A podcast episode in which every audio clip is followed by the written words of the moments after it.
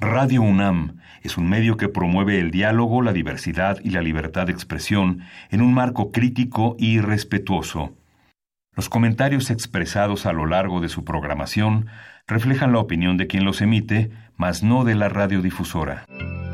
Radio UNAM presenta Primer Movimiento. El mundo desde la universidad.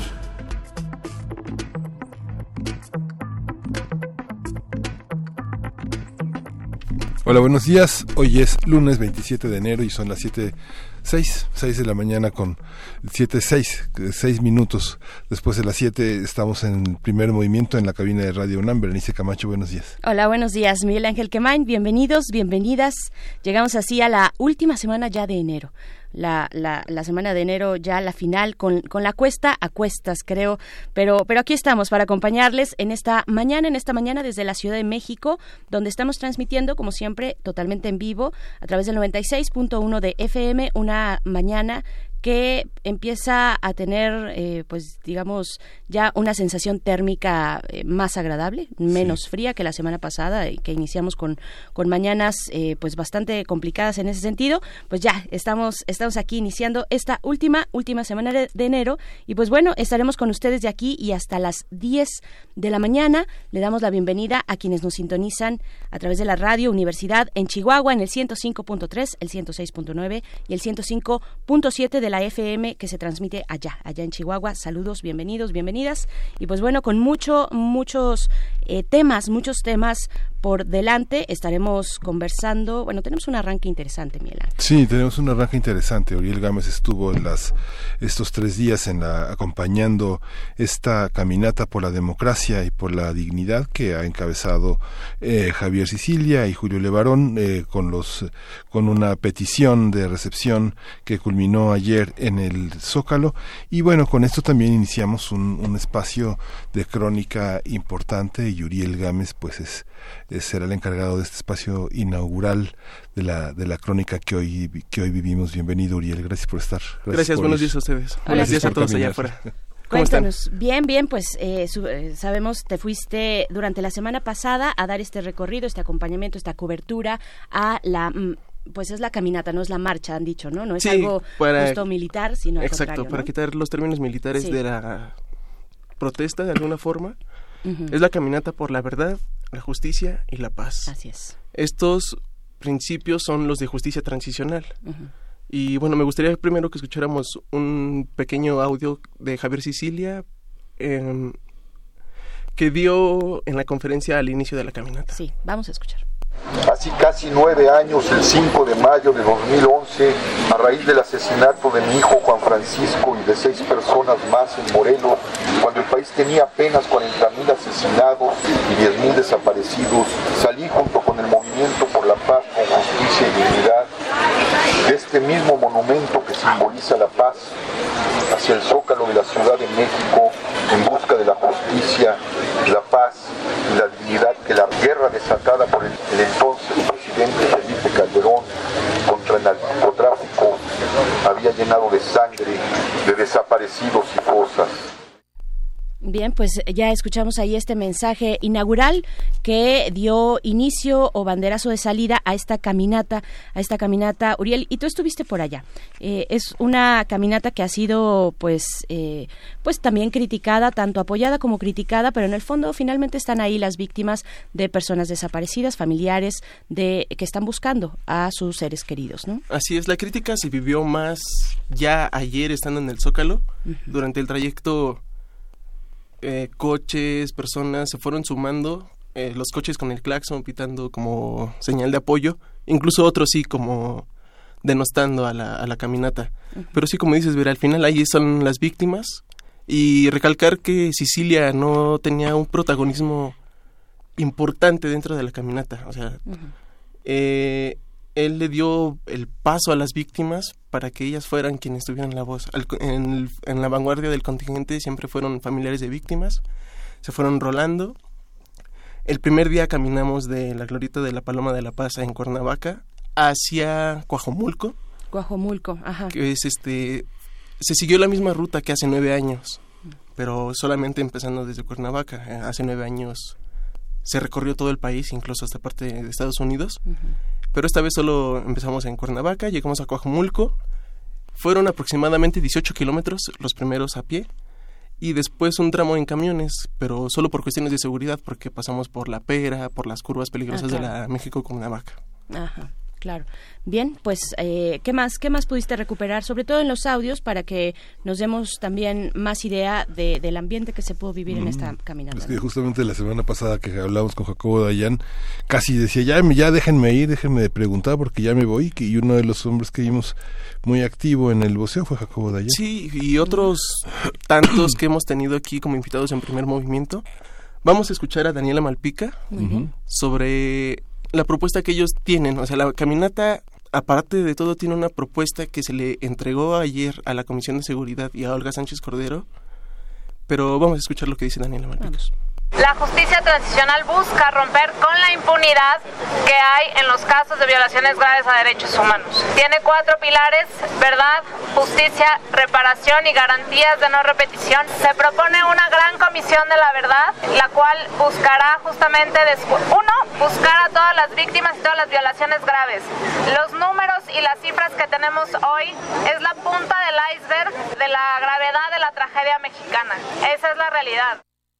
Pues bien, es la punta del iceberg, dice, y dice bien, yo creo que, bueno, ahí están los números, pero también están la gran cantidad de exigencias de personas eh, que, que, son ya llamadas buscadores, buscadoras, ¿no? Y que están ahí con sus testimonios eh, en, en, distintos foros, como es el caso de esta Caminata por la Paz. Así es, y que la resiliencia ha sido que estas personas, familiares de víctimas, víctimas, transformen ese ese agravio que ha cometido el Estado en la falta de seguridad en acciones, que es lo que está también proponiendo la caminata. Hay que decir que Daniela Malpica es una de las personas convocantes a esta. Así es, es fundadora de Justicia Transicional.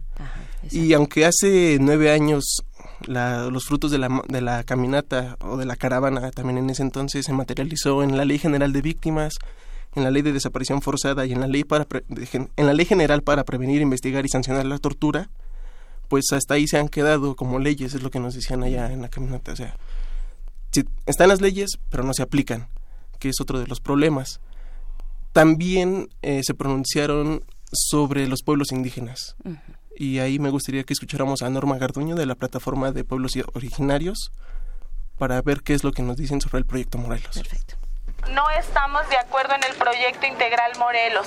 El proyecto integral Morelos ha sido la puerta para la violencia, para la criminalización de muchos de nosotros. El proyecto integral Morelos es devastador porque son ampliaciones carreteras, porque son unidades habitacionales, porque es un proyecto minero, porque es un gasoducto, es una termoeléctrica, es una hidroeléctrica. No se entiende que nuestro estado es un estado campesino y que se necesita esa agua para continuar nuestras formas de vida. Bien, pues ahí hablando de esta eh, termoeléctrica, de en general este proyecto integral de Morelos, la termoeléctrica de Huexca, que desde el año pasado pues hemos tenido noticias eh, de una resistencia importante. Miguel Ángel, tú has dado un seguimiento también eh, sí, este justamente, justamente la, la, parte indígena es, es, otro aspecto importante de esta problemática. Y yo creo que también hay una parte muy mediática que se ha minimizado en torno a la figura de Javier Sicilia, quien se le calificó de ingrato por abandonar y irse a sentar después de ser acompañado en una caravana que recorrió todo el país y como decías parte de Estados Unidos.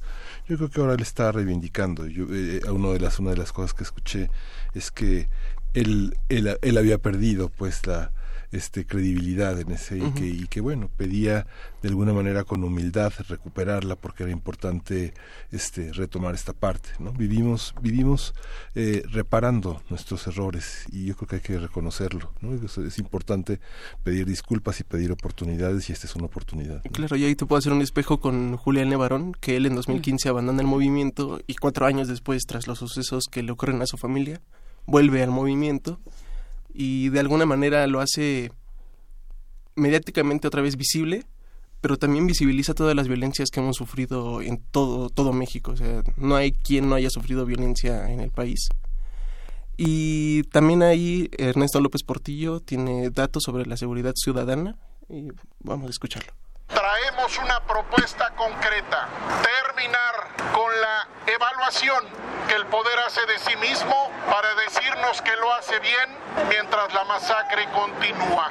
Proponemos reinventar completamente el Sistema Nacional de Seguridad Pública, creando un órgano técnico, autónomo, constitucional, especializado y para evaluar la seguridad pública y certificar los servicios de seguridad pública. Bien, ahí escuchamos pues a Ernesto López Portillo, quien es eh, secretario técnico del Foro Mexicano para la Seguridad Democrática de la Universidad Iberoamericana y desde ese foro, desde ese espacio, pues ha estado eh, muy cerca y más que cerca, yo creo que en el epicentro de las eh, de la protesta en contra de los temas de seguridad en nuestro país. Desde Seguridad sin Guerra, pues ha sido una de las piezas y de los personajes importantes y clave de este de este discurso, ¿no? Impresionante la propuesta de Ernesto, ¿no? Porque es la primera vez, eh, yo creo que se, que se propone un sistema de seguridad pública autónomo y certificado, ciudadanizado y, y, libre, pues, de esta injerencia vertical de un Estado que utiliza, ya sabemos, porque hemos leído muchos textos de ciencias sociales al respecto, el, el, Estado es, es, la seguridad es la violencia institucionalizada del Estado, ¿no? Claro, y lo que nos comentaba Ernesto López Portillo también es que van 25 años de que las policías prometieron hacer cambios en su estructura y en sus leyes internas y no han sucedido. Entonces, lo, lo, simbólico de esta parte también es que este discurso se da cuando llegamos a la Ciudad de México, enfrente del heroico Colegio Militar de Tlalpan.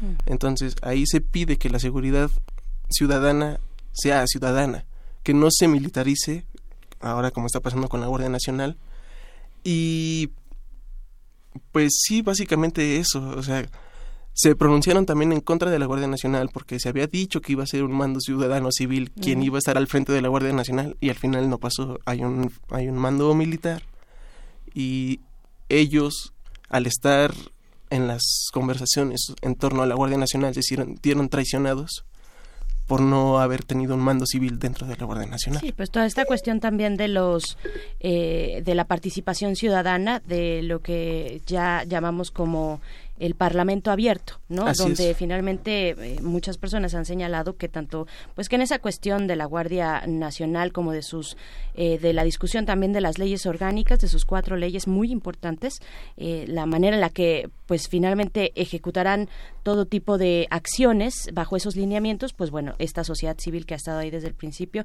se ha sentido, como bien dice Suriel, pues este, finalmente desplazada de, de un diálogo que, que ha sido muy importante que ha sido muy enriquecedor también para encontrar una solución, una posible solución a toda esta cuestión, ¿no? Sí, y ya ayer llegando la bueno, el sábado hubo un evento cultural en el que hubo poesía, música, estuvieron las madres bordadoras, estuvieron varios colectivos culturales frente a, a la Estela de la Luz, que ahora ellos renombraron Estela de la Paz simbólicamente.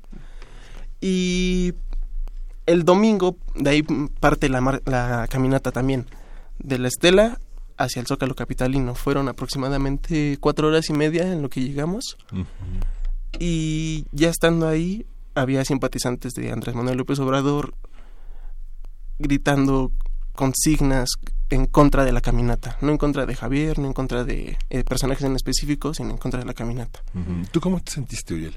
Digamos, un, cronista no, no, no, es, no es, digamos, un conjunto de sentimientos que anda, que anda deambulando por ahí. Un cronista tiene que, que, sentir un, un poco qué, qué, es lo que le está, qué es lo que le está pasando, cómo, cómo te sentiste, emocionado, comprometido, enojado, qué, qué pasa. Es es una mezcla de, de varias cosas, porque a fin de cuentas, como les comentaba, todos hemos sufrido estas violencias y ver a las víctimas, a las víctimas directas de estas violencias, a quienes les han secuestrado hijos, a quienes han asesinado a sus esposos, a sus esposas, a sus hijos. Veíamos con electivos de Chilapa en Guerrero, de Uruapan en Michoacán, de Nezahualcóyotl, de Catepec, o sea, la violencia ya no solo es en los estados que la guerra contra el narco dejó a partir de 2011-2012. La violencia ya está en la ciudad y está en otras tantas entidades que las víctimas al final parece que son las últimas, pero tendrían que ser las primeras en, en ser atendidas de manera clara y concisa por las autoridades. Así es, las, las víctimas, las víctimas en el centro de toda esta cuestión. Pues muchas gracias, Uriel Gámez, compañero eh, de, de, primer movimiento aquí en la producción y ahora pues con este reporte que nos das de la caminata por la verdad, la justicia y la paz que inició, bueno, la semana pasada, el miércoles fue o el jueves. El jueves, el jueves, en la mañana. Sí, a las nueve de la mañana, el jueves y pues que culminó en el Zócalo Capitalino con lo que ya nos narras el día de ayer domingo. Muchas gracias. No hay de qué. Bueno, pues vamos a ir con música, Miguel Ángel. Eh, vamos con esto que es, eh, se titula Balomina Mwanga es a cargo de una de las voces pues más importantes del África Occidental, eh, una, una gran riqueza que recupera de la música de Mali. Él, él es Case Madi Diapet, así es que vamos a escuchar Balomina Wamga.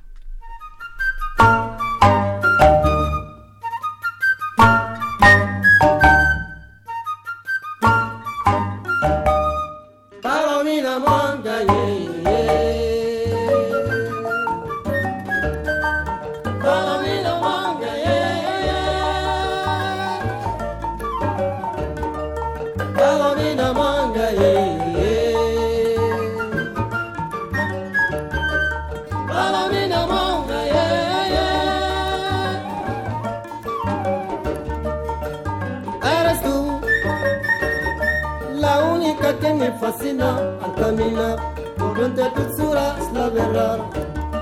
Yo nunca pensé que era tanto así, por eso quiero entregarme sin vacilación. Eres todo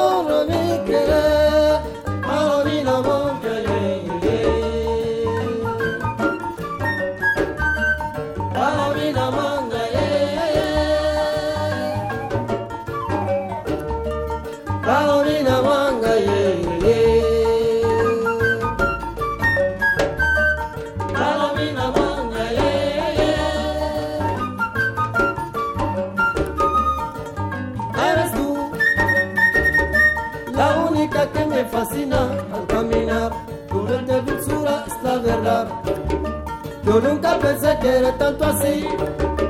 Por eso quiero entregarme sin vacilación.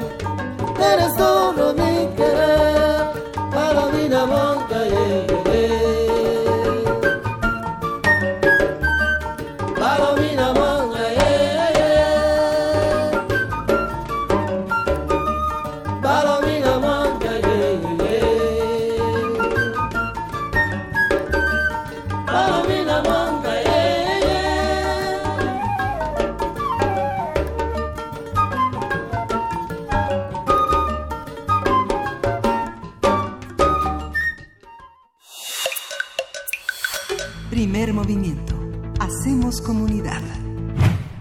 pues aquí estamos después de escuchar esta canción que eh, se llama Balomina Wanga de Casey Meidi Diabet.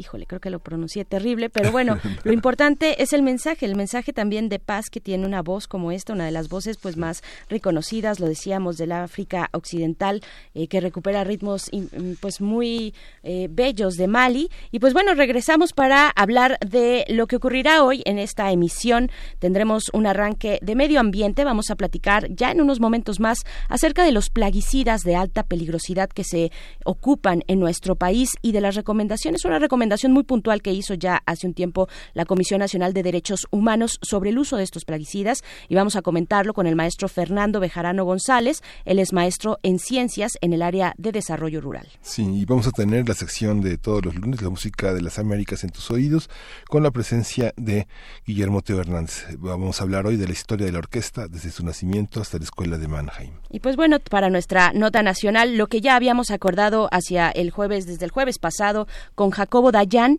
eh, pues esta crónica de la caminata por la paz, la caminata por la, la, verdad, la justicia y la paz. Pues bueno, vamos a conversarlo con él, Jacobo Dayan, quien es investigador del Seminario de Violencia y Paz del Colegio de México, miembro del Consejo de la Comisión Mexicana de Defensa y Promoción de los Derechos Humanos, también es coordinador académico de la Cátedra Nelson Mandela de Derechos Humanos de, en las Artes de la UNAM. Y vamos a tener en la nota internacional el Brexit por fin ya está firmado para que el 31 de enero dé lugar a este proceso del que Alma Rosa Amador Iglesias, quien es licenciada en Relaciones Internacionales y maestra en Estudios Internacionales por la UNAM, nos ha hablado a lo largo de todo este proceso. Y después llega la poesía necesaria del lunes en la voz de Miguel Ángel Quemain. Ah, todo listo. Todo listo, dice. Muy bien. En la mesa del día tendremos el índice de percepción de la corrupción de Transparencia Internacional. Hace algunos días se dio a conocer este índice que engloba los logros y las deudas de 2019. Eduardo Borges, quien ha estado aquí con nosotros alertándonos sobre todos estos temas, estará en la conversación. Él es director ejecutivo de Transparencia Internacional en México. Y después de esa mesa, la mesa del día, llega Biosfera en Equilibrio, nuestra sección que da cierre todos los lunes a nuestra emisión. Pues bueno, a cargo de la doctora Clementina Equigua, quien es bióloga y doctora en ciencias de la Facultad de Ciencias de la UNAM. Y en esta ocasión nos habla de los virus y del el nuevo virus, el coronavirus. Así es que eso como nuestro, eh, nuestra propuesta de un recorrido, las siguientes tres horas de aquí hasta las diez de la mañana. Vamos con lo primero que es nuestra nota del medio ambiente. Primer movimiento. Hacemos comunidad. Lunes de Medio Ambiente.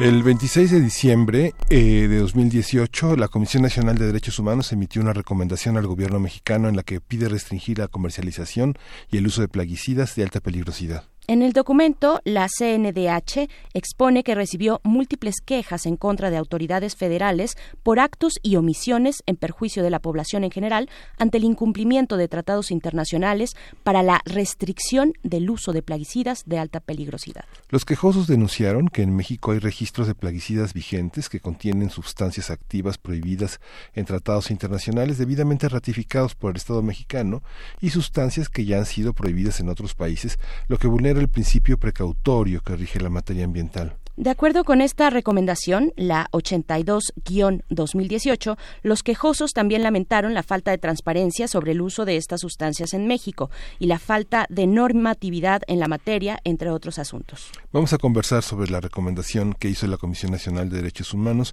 y para ello está ya en la línea el maestro Fernando Bejarano González. Él es maestro en ciencias en el área de desarrollo rural, es doctorante del posgrado en estudios latinoamericanos de la UNAM y es un especialista, un conocedor de este, de este este tema es punto de enlace del IPEN en América Latina, director de la red de acción sobre plaguicidas y alternativas en México. Bienvenido, muchas gracias por estar con nosotros, doctor.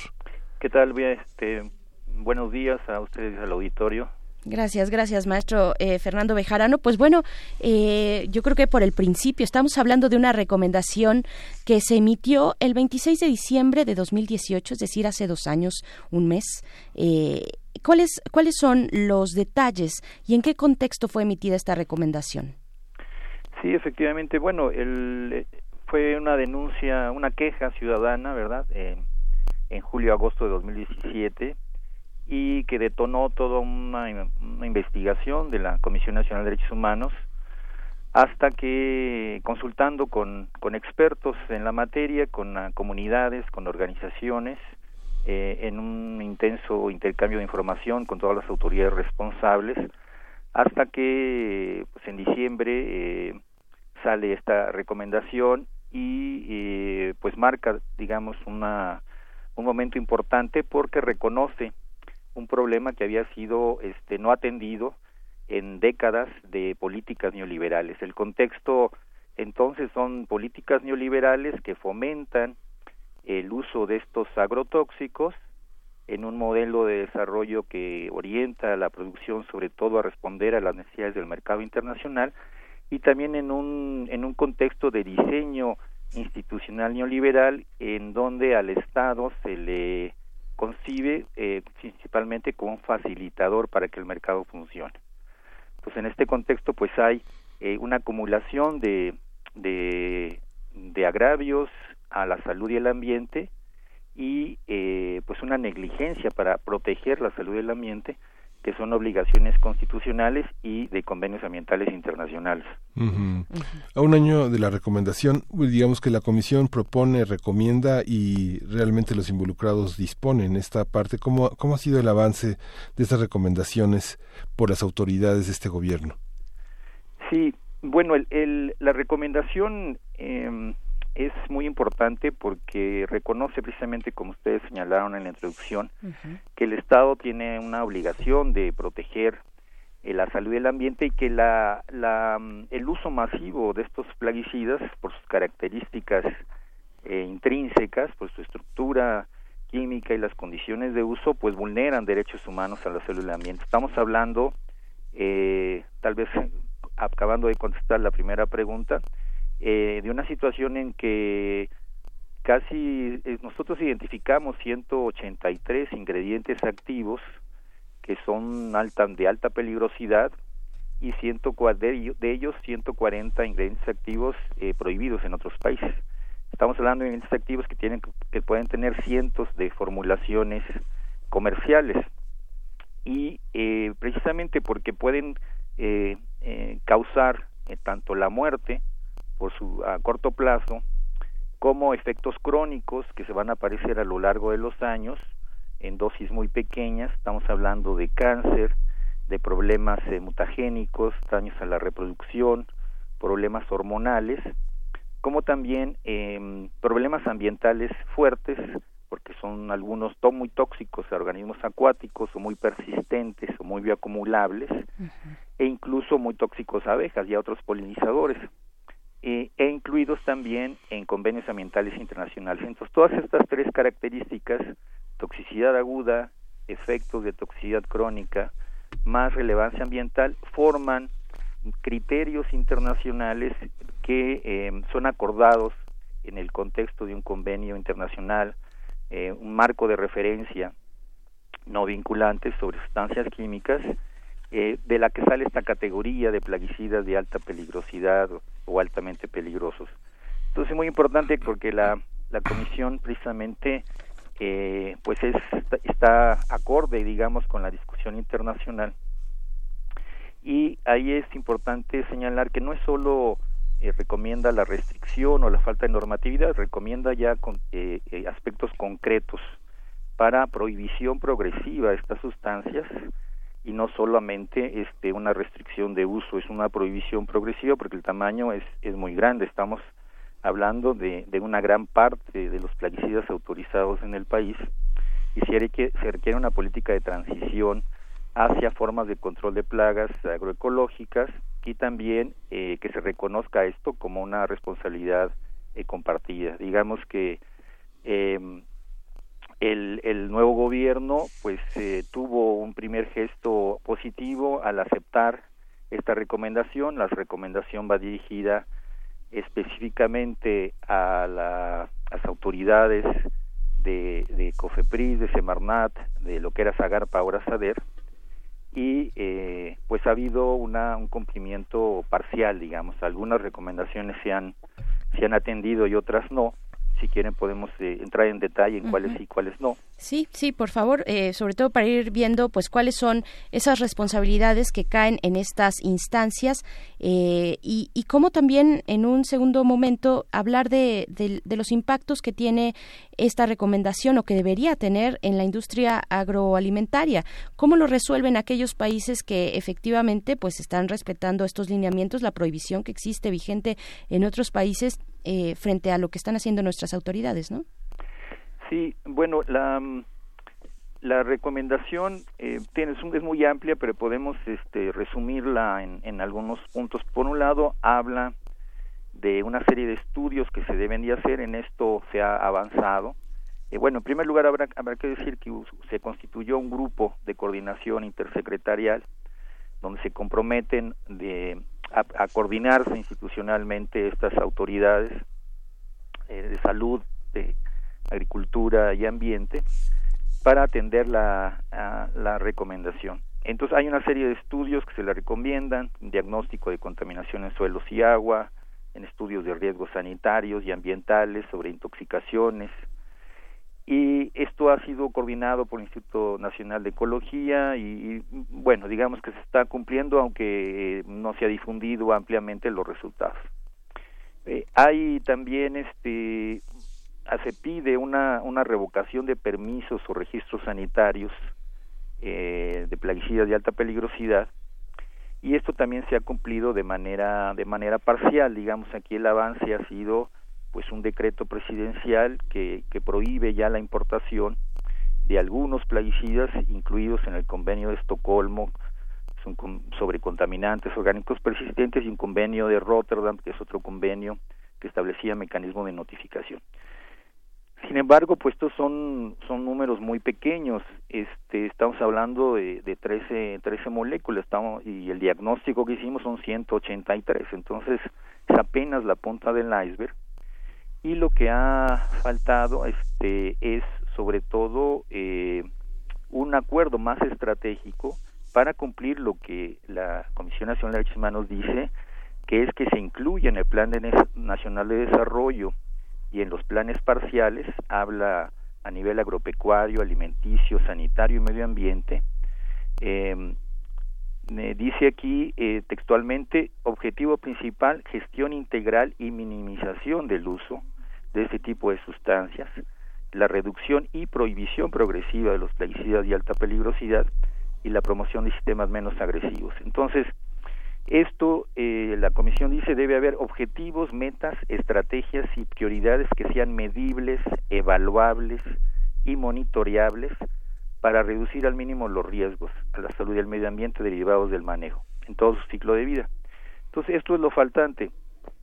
Es decir, se, ha, se han prohibido algunas sustancias en, en un proceso de negociación con la, con la industria, hay que decir, son moléculas que realmente ya no tienen un valor comercial fuerte en el mercado, pero falta este acuerdo estratégico para establecer estas metas estas metas concretas de reducción del uso. Y esto requeriría una mayor articulación y un acuerdo estratégico este entre sobre todo las autoridades ahora de SADER, de Semarnat y COFEPRIS. COFEPRIS es la Comisión Federal de Protección de Riesgos Sanitarios, que es el ente del el organismo de la Secretaría de Salud que tiene la última palabra en autorizar o no una, una un plaguicidas y otras sustancias tóxicas y que eh, es a diferencia de América Latina donde la última palabra la tiene agricultura aquí la tiene salud y uno precisamente es paradójico teniendo esa posibilidad no se haya ejercido de manera diligente esta esta esta competencia porque pues eh, hay intereses todavía dentro del propio aparato de Estado de continuar con esta política de agroexportación neoliberal y no reconocer estos derechos, ¿no? Habría, eh, por otro lado, y es algo que no lo dice la, la recomendación de la Comisión Nacional de Derechos Humanos, si queremos establecer metas que sean medibles y cuantificables, pues primero tenemos que saber y territorializar, por así decirlo, eh, qué se usa, dónde se usa y cuánto se usa. Lo que es público es los registros autorizados. Eh, precisamente nosotros comparamos esta, esta catálogo de plaguicidas con las listas internacionales generadas por la Red Internacional de Plaguicidas, de las cuales sacamos estos estas cifras con los criterios de la FAO, de la OMS y criterios de, la Red Internacional de Plaguicidas de PAN.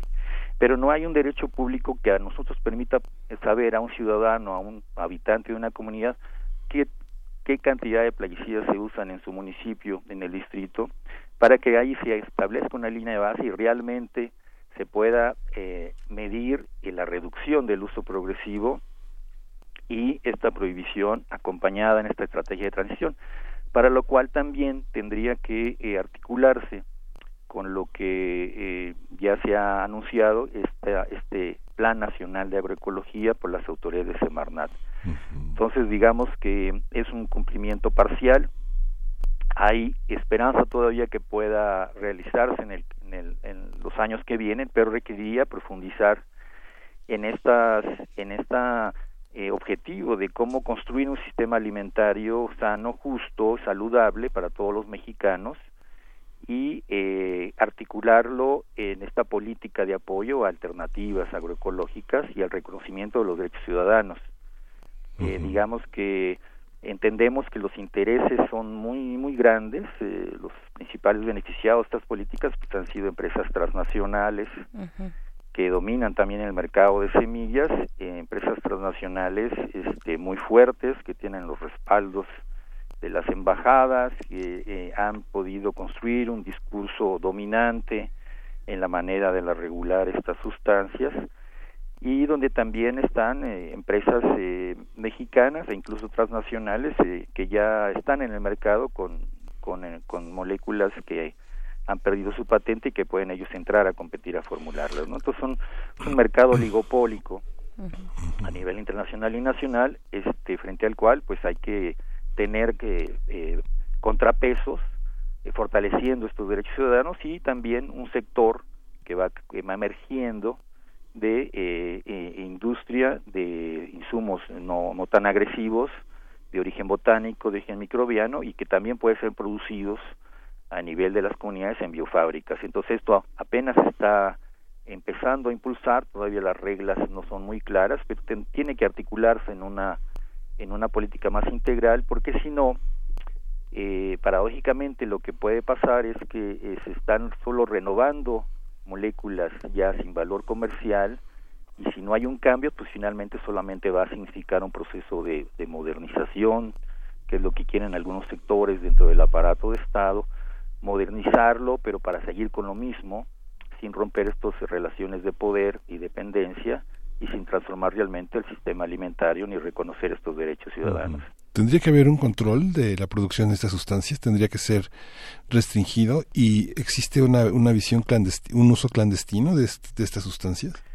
Sí existe un uso clandestino este, y es un problema, pero el problema es cómo las reglas legales del mercado.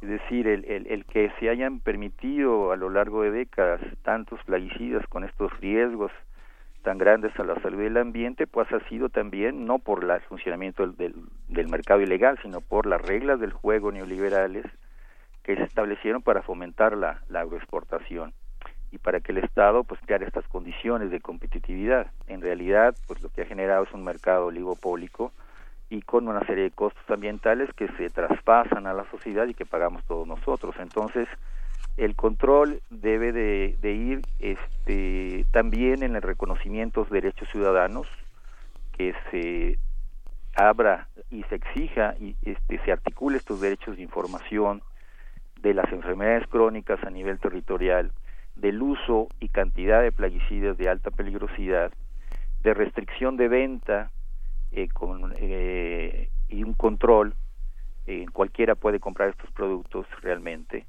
una restricción en la, en la venta dentro de una estrategia que vaya midiendo y que vaya eh, creando las condiciones, pero para esta, esta transición de reducción progresiva, de prohibición progresiva y de fomento a alternativas agroecológicas.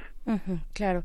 Eh, profesor, eh, maestro Fernando Bejarano, ¿Qué, ¿Qué, podemos decir, eh, digamos, como comentario final para, para cerrar? Eh, ya eh, finalmente, bueno, esta, esta recomendación tiene un año, al principio dije dos, hace un año, un mes que se emitió por parte de la Comisión Nacional de Derechos Humanos, pero, pero tenemos, estaba iniciando en aquel momento el nuevo gobierno, el gobierno que encabeza el presidente Andrés Manuel López Obrador, con nuevas autoridades. finalmente hay un reflejo de ese cambio de gobierno en, en esta situación, me refiero particularmente hacia el ángulo político de esto, donde se hace el lobby, la, la, negociación eh, desde los representantes de empresas, tanto nacionales como transnacionales, que siguen promoviendo y vendiendo con este éxito, pues este tipo de plaguicidas que, que, están prohibidos en, en tantos países y, que se ha documentado pues de, de sus afectaciones en el medio ambiente y la salud. ¿Hay un cambio con este nuevo gobierno en ese sentido? ¿O se prevé que pueda haberlo? ¿Hay voluntad para hacer este acuerdo estratégico? Sí, eh, digamos que es el, el gobierno no es un bloque homogéneo, hay distintas instituciones eh, tienen y están articulados a distintos intereses, entonces digamos que dentro de las ciencias sociales decimos que el, el campo regulatorio es un campo de, de, de correlación, de, de, relaciones de poder, de proyectos en disputa. Sí. Y eso se refleja también en la, en, la, en, la, en la actuación de las autoridades. O sea, tenemos muy claro eh, los objetivos que plantea Semarnat con el doctor Toledo, que habla de una que reconoce una crisis profunda del sistema, civilizatoria incluso, que se ha atrevido a incluso a prohibir las importaciones de, de glifosato, que no es una prohibición, es, un, es una primera señal, dadas las las también protestas de lo que está provocando el uso de glifosato en comunidades, con niños orinando glifosato en, en, en Autlán, Jalisco, con las protestas de las comunidades mayas afectadas por la expansión de la soya transgénica, con la deforestación y la contaminación de mantos acuíferos. Entonces, estos son medidas concretas. Eh, eh, COFEPRIS ha tenido una, una actuación en donde en este proceso de negociación con las empresas ha ido poco a poco cancelando registro por registro y con este decreto presidencial de la importación de, de las sustancias del convenio de Estocolmo y de, y de Rotterdam son 13 apenas. O sea, son, son medidas positivas pero parciales. Nos falta este acuerdo estratégico, sobre todo en, en, en, en SADER, donde está Senacica, eh, los servicios nacionales de, de sanidad, y donde también hay eh, hay, hay hay proyectos encontrados no hay, hay, hay intereses que quieren precisamente dar continuidad a la política de la agroexportación en una concepción de la modernización siguiendo las recomendaciones de organismos internacionales como la OCDE que precisamente es parte de esta arquitectura jurídica neoliberal eh, del despojo de la imposición de riesgos. Y hay un hay un proyecto emergente que aún está en construcción, pues que tendría que articularse más con las organizaciones sociales, con este reconocimiento de derechos y con este eh, programa de autosuficiencia alimentaria, eh, apoyando fuertemente eh, insumos alternativos, la agroecología, que es algo más que insumos, es reconocer que el sujeto principal que nos va a proveer alimentos sanos es pues el sector campesino indígena. Y para eso pues, tendría que reforzarse este esta interlocución donde ahí todavía no están claros los los los eh, los canales institucionales para ello entonces pues digamos que ha habido avances no son suficientes y va a depender precisamente de que avance esta discusión dentro del aparato de Estado hay discusiones de cómo, cómo ir transformando el sistema alimentario. Por ejemplo, vemos este etiquetado de, alimentos este, elaborados, bueno, ese es el final de los intereses del sistema alimentario, la industria alimentaria. Pero al inicio de las cadenas están estos intereses de las transnacionales de los agrotóxicos junto con sectores ya empresariales que se han beneficiado de esta política agroexportadora. Entonces, pues está en, en la, dependiendo de, de cómo se desarrolla esta correlación de fuerzas en el campo regulatorio y de que los ciudadanos y consumidores exigamos nuestros derechos este para este cambio de políticas y también en nuestros hábitos de consumo cotidiano preferir en nuestras compras como opción política consciente pues al pequeño productor a las cadenas cortas de comercialización a los productos mexicanos y no seguir en estas grandes em, este cadenas de distribución donde aunque esta manzana tan bonita esto con esta figura solo cosmética, pues no, sabemos también la pues cantidad de agrotóxicos que se usan.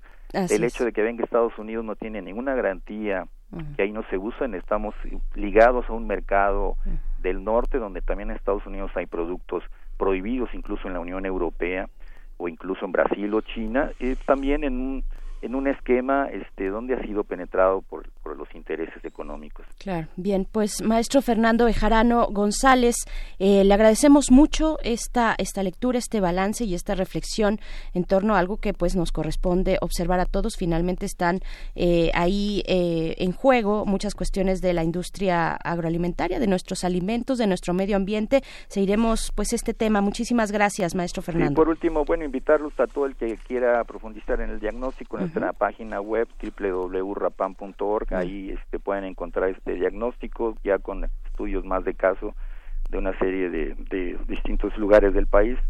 Fue colaboración con otras seis universidades de distintos investigadores estamos a la orden. Perfecto, pues ahí está también en nuestras redes sociales. Vamos a colocar este esta liga para que ustedes puedan ingresar a, y observar lo que los resultados, eh, todo este seguimiento es www.rapam.org .mx, así es, ¿verdad? ONG. ORG. ORG, perfecto. ORG, perfecto. Gracias, maestro Fernando Bejarano. Gracias Hasta pronto. Ustedes, muy buen día. Gracias. Vamos a ir con música. Vamos a escuchar Daniel Young, If I Don't Know.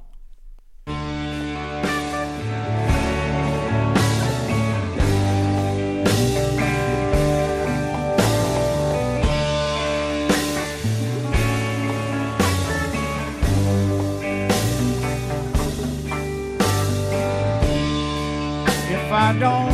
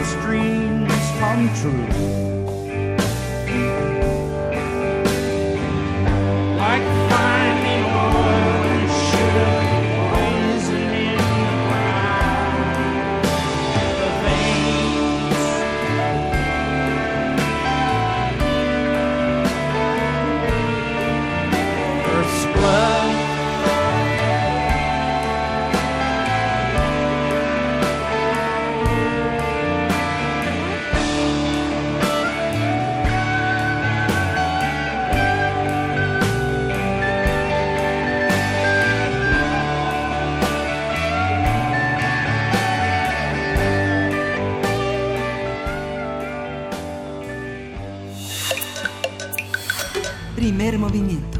Hacemos comunidad. La música de las Américas en tus oídos. En este momento le damos la bienvenida a Teo Hernández, quien es coordinador del catálogo de música de concierto de la Fonoteca Nacional y también está a cargo de esta sección, la música de las Américas en tus oídos. Bienvenido Teo, gracias por estar aquí este lunes con nosotros para darnos, para dar seguimiento a este aniversario de Beethoven eh, que, que, ya en dos ocasiones anteriores pues nos has venido eh, comentando. Dinos, por favor, te escuchamos. Buen día. Buen día, muchísimas gracias y gracias por este espacio para la Fonoteca Nacional. Pues mira, justamente para, para poner en contexto a Beethoven tenemos que dar algunos algunos antecedentes.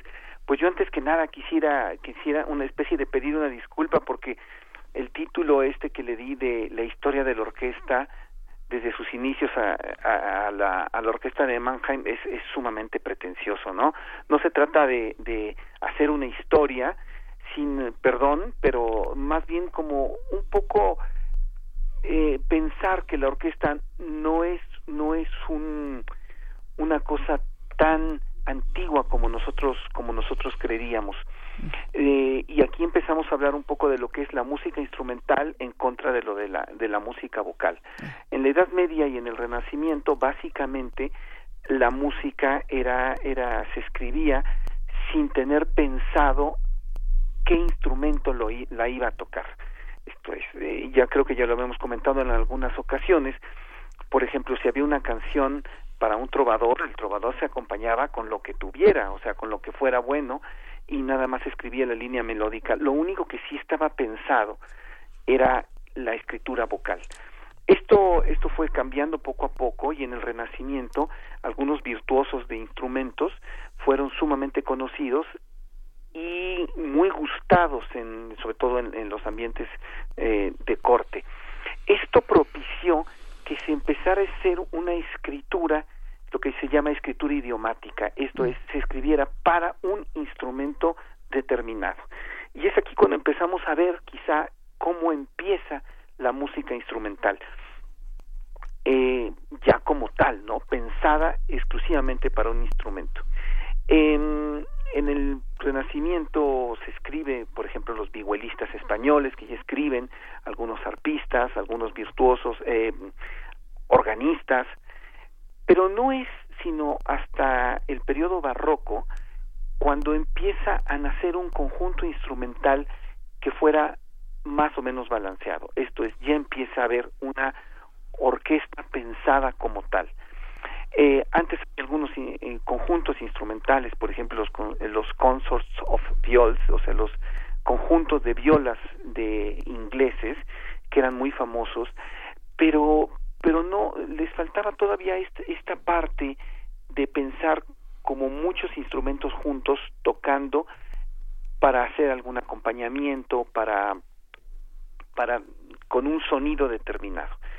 Eh, quizá el, el, una de las primeras orquestas pensadas como tales y sobre todo pensando en el timbre específico de los instrumentos sea la orquesta que formó Monteverdi para tocar su Orfeo.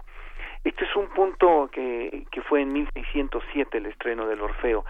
Este es un punto sumamente importante porque aquí Monteverdi asigna a determinados instrumentos, esto es, a determinado timbre, determinado significado en el transcurso de la ópera. O sea, hay unos instrumentos para el infierno y hay unos eh, instrumentos para la parte superior. Eh, la orquesta va poco a poco como consolidándose y volviéndose más específico en la dotación instrumental. Eh, por ejemplo, tenemos a Corelli, que, que ya utiliza una orquesta específica para hacer unos conciertos que serían los concerti grossi, y entonces es cuando se fija la forma de concierto. Vivaldi da otro paso con la evolución haciendo conciertos para solistas e instrument eh, y orquesta, esto es un, instrumento que se opone a un conjunto de instrumentos. Y así es y aquí y así es como se elabora un discurso. Eh, pero quizá el gran paso para la orquesta moderna sea este justamente el de la, de la orquesta de Mannheim donde a partir de que se cambia el, el, la corte a Mannheim la corte del elector Felipe, Carlos III, Felipe de Neoburgo, se cambia de Heidelberg a Mannheim, empieza a formarse una orquesta cada vez más de más virtuosos. Entonces, como le ponen mucha más atención. Y hay una serie de compositores alrededor de esta orquesta que hoy en día son desconocidos, pero que fueron importantísimos en el desarrollo justamente de las técnicas orquestales y del tipo de sonido que se buscaba. El primero, quizá, y es y por lo tanto uno de los más importantes, es Johann Stamitz, del quien vamos a escuchar un concierto para clarinete y orquesta. Así es, que ya lo estamos, de hecho, escuchando de fondo. ¿Lo podemos dejar unos segunditos, nada más? Unos segunditos y volvemos contigo para, para el cierre de esta conversación, Teo Hernández. Sí.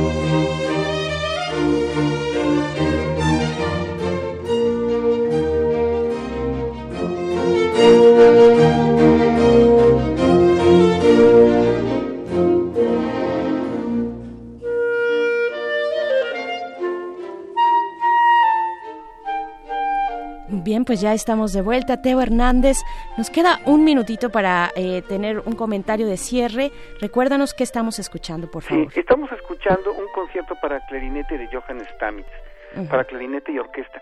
Eh, nada más como, como cierre, hay que pensar, bueno, que además quiero hacerles una invitación, pero eh, esta orquesta sirvió de modelo, a su vez, para las innovaciones que hicieran tanto Mozart como Haydn. Y estos fueron los dos modelos orquestales de Beethoven. Entonces aquí tenemos una línea que nos une desde, desde digamos, de principios del barroco hasta Beethoven, con constante, constantes evoluciones.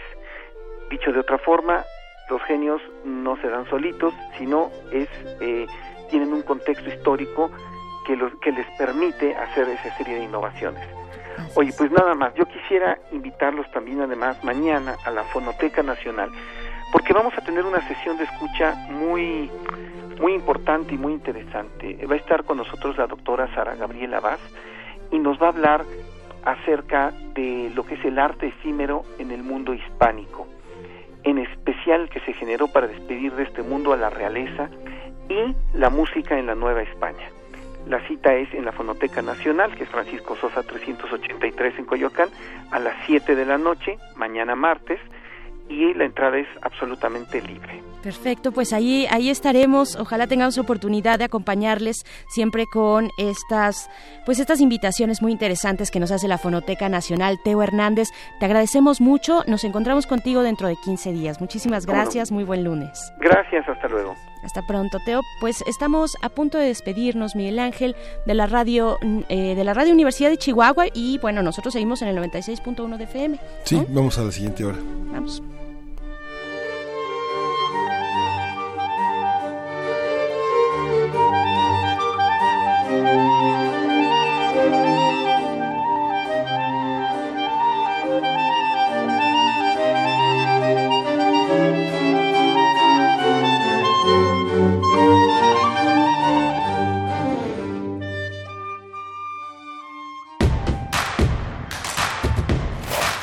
En redes sociales. Encuéntranos en Facebook como Primer Movimiento y en Twitter como arroba PMovimiento. Hagamos comunidad.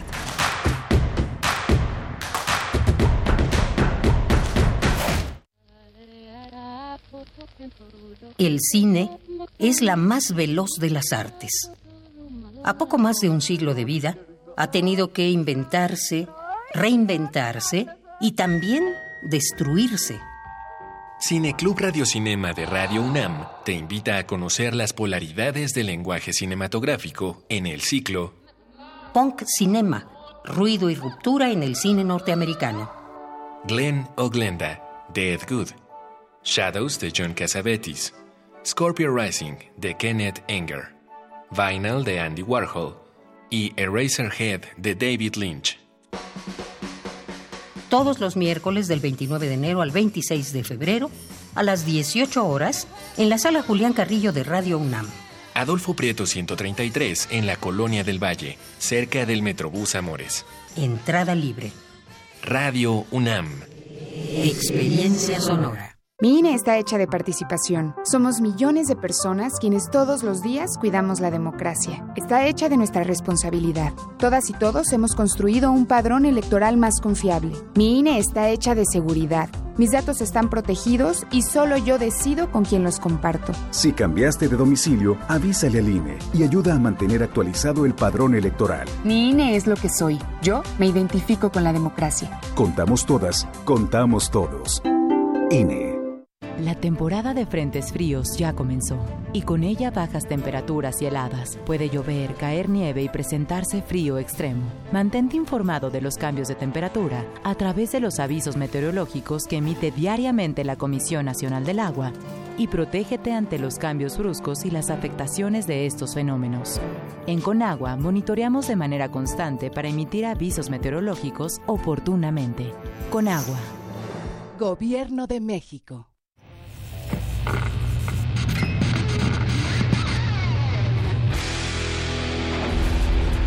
¿Recuerdas esta música?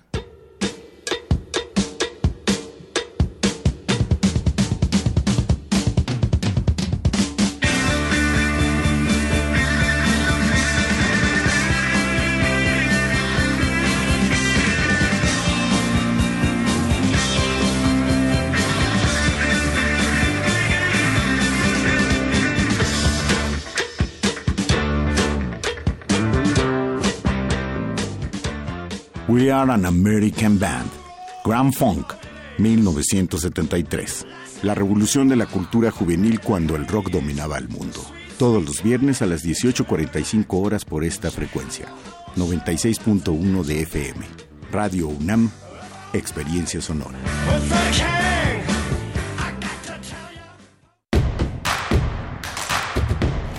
Queremos escucharte. Llámanos al 55 36 43 39 y al 55 36 89 89. Primer movimiento. Hacemos comunidad. Muy buenos días, estamos de vuelta en primer movimiento cuando son las 8 de la mañana con 4 minutos en este lunes 27 de enero y estamos en cabina acompañándoles durante esta mañana de lunes 27 de enero, eh, esta mañana que pues ya el clima se ha portado eh, un poco más condescendente con nosotros. Miguel Ángel Quemain, ¿cómo estás? Hola, Berenice Camacho, buenos días. Como les comentábamos al inicio, vamos a tener una, una hora muy interesante. Vamos a hablar con Jacobo Dayan con, sobre la caminata con la paz. Ya tuvimos una crónica de Uriel Gámez al inicio del programa. Vale la pena que la que la recuperen el podcast si no tuvo la oportunidad de escucharla porque va a ser un complemento importante con esta voz de Jacobo Dayan y vamos a tener el, en la nota internacional el Brexit en la voz del Marrosa Amador Iglesias que ha seguido todo este proceso tan tan complejo, tan importante. Eh, Alma Rosa Amador, licenciada en Relaciones Internacionales y maestra en Estudios Internacionales por la UNAM.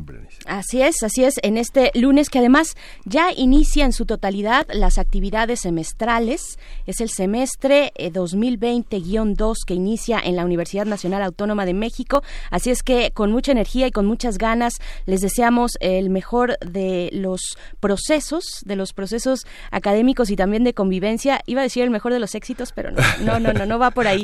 Va, va en el sentido de no, no necesariamente de la meta, sino del proceso, lo que significa compartir las aulas, todas lo que, lo que se vierte finalmente en las distintas actividades académicas, culturales, deportivas de esta universidad. Así es que eh, enhorabuena, bienvenidos, bienvenidas a este su semestre. Lista, descargue su lista, 78 alumnos le tocarán este semestre. Ay, qué barbaridad. Saludos a todos esos profesores y entre ellos está María Elizondo que ya también nos recuerda, dice, comenzamos hoy el nuevo viaje semestre 2020-2. Mis mejores deseos a toda la universidad en el cumplimiento de sus metas y colección de provechosas experiencias. Abrazos desde el posgrado de ingeniería. Así es que bueno, gracias María Elizondo, que también nos hace un comentario por acá de lo que vamos a estar eh, analizando, eh, un acercamiento a esta caminata por la paz en este momento ya con Jacobo Dayan. Así es que bueno, la, eh, la invitación para que ustedes se sumen también a través de sus, bueno, con sus comentarios a través de nuestras redes sociales, arroba Movimiento en Twitter, Primer Movimiento UNAM en Facebook. Así es que vamos con esto que es la nota nacional. Ah, no, antes la música, perdón. Nos vamos con música desde Chile para el mundo, Anita Tijoux y Jorge Drexler. La canción es Sacar la voz.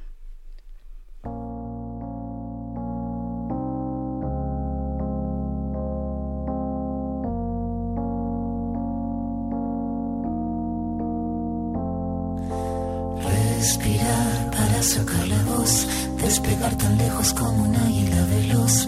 Respirar un futuro esplendor, cobra más sentido si lo creamos los dos.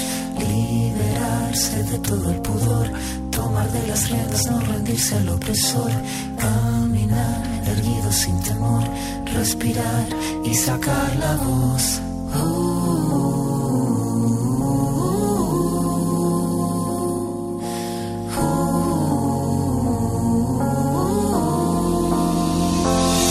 Tengo los bolsillos vacíos, los labios partidos, la piel con escama cada vez que miro hacia el vacío, las suelas gastadas, las manos atadas, la puerta de entrada siempre tuvo el cartel que dijo que estaba cerrada.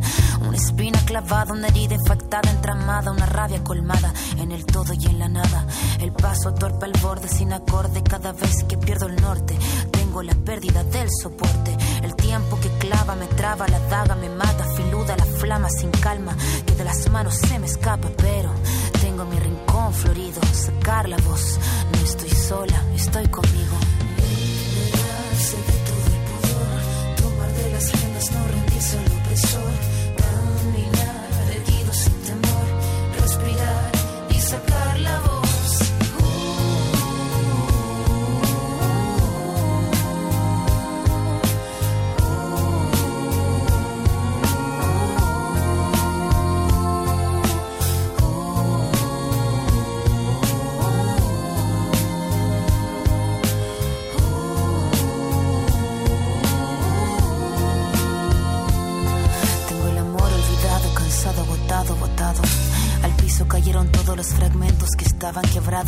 encorvado, el puño cerrado. No tengo nada pero nada suma en este charco. Mandíbula marcada, palabra preparada, cada letra afilada hasta la cresta de la oleada. Sin pena ni gloria, escribir esta historia. El tema no es caerse, levantarse es la victoria. Venir de vuelta, abrir la puerta, estar resuelta, estar alerta, sacar la voz que estaba muerta y hacer la orquesta. Caminar, seguro libre, sin temor, respirar y sacar la voz.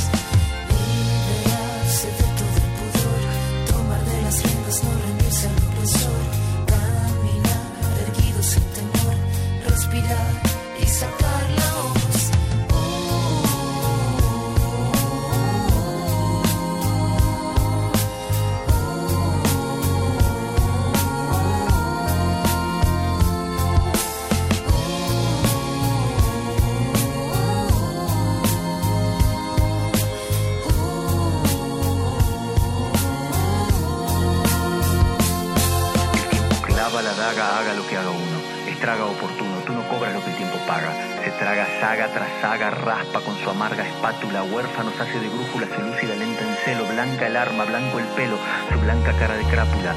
Esta décima espinela, la que Violeta cantaba, la de la sílaba octava del payador, vieja escuela. Y lo que duela, que duela, si es que tiene que doler. La flama sin calma, que arder tenga, que así siga ardiendo, que siga fosforeciendo si tiene que florecer. en un cordel a colgar la copla que el viento mece, que pocas veces merece. Cada pena suelta voz, cada tos, pensando en sacar la voz.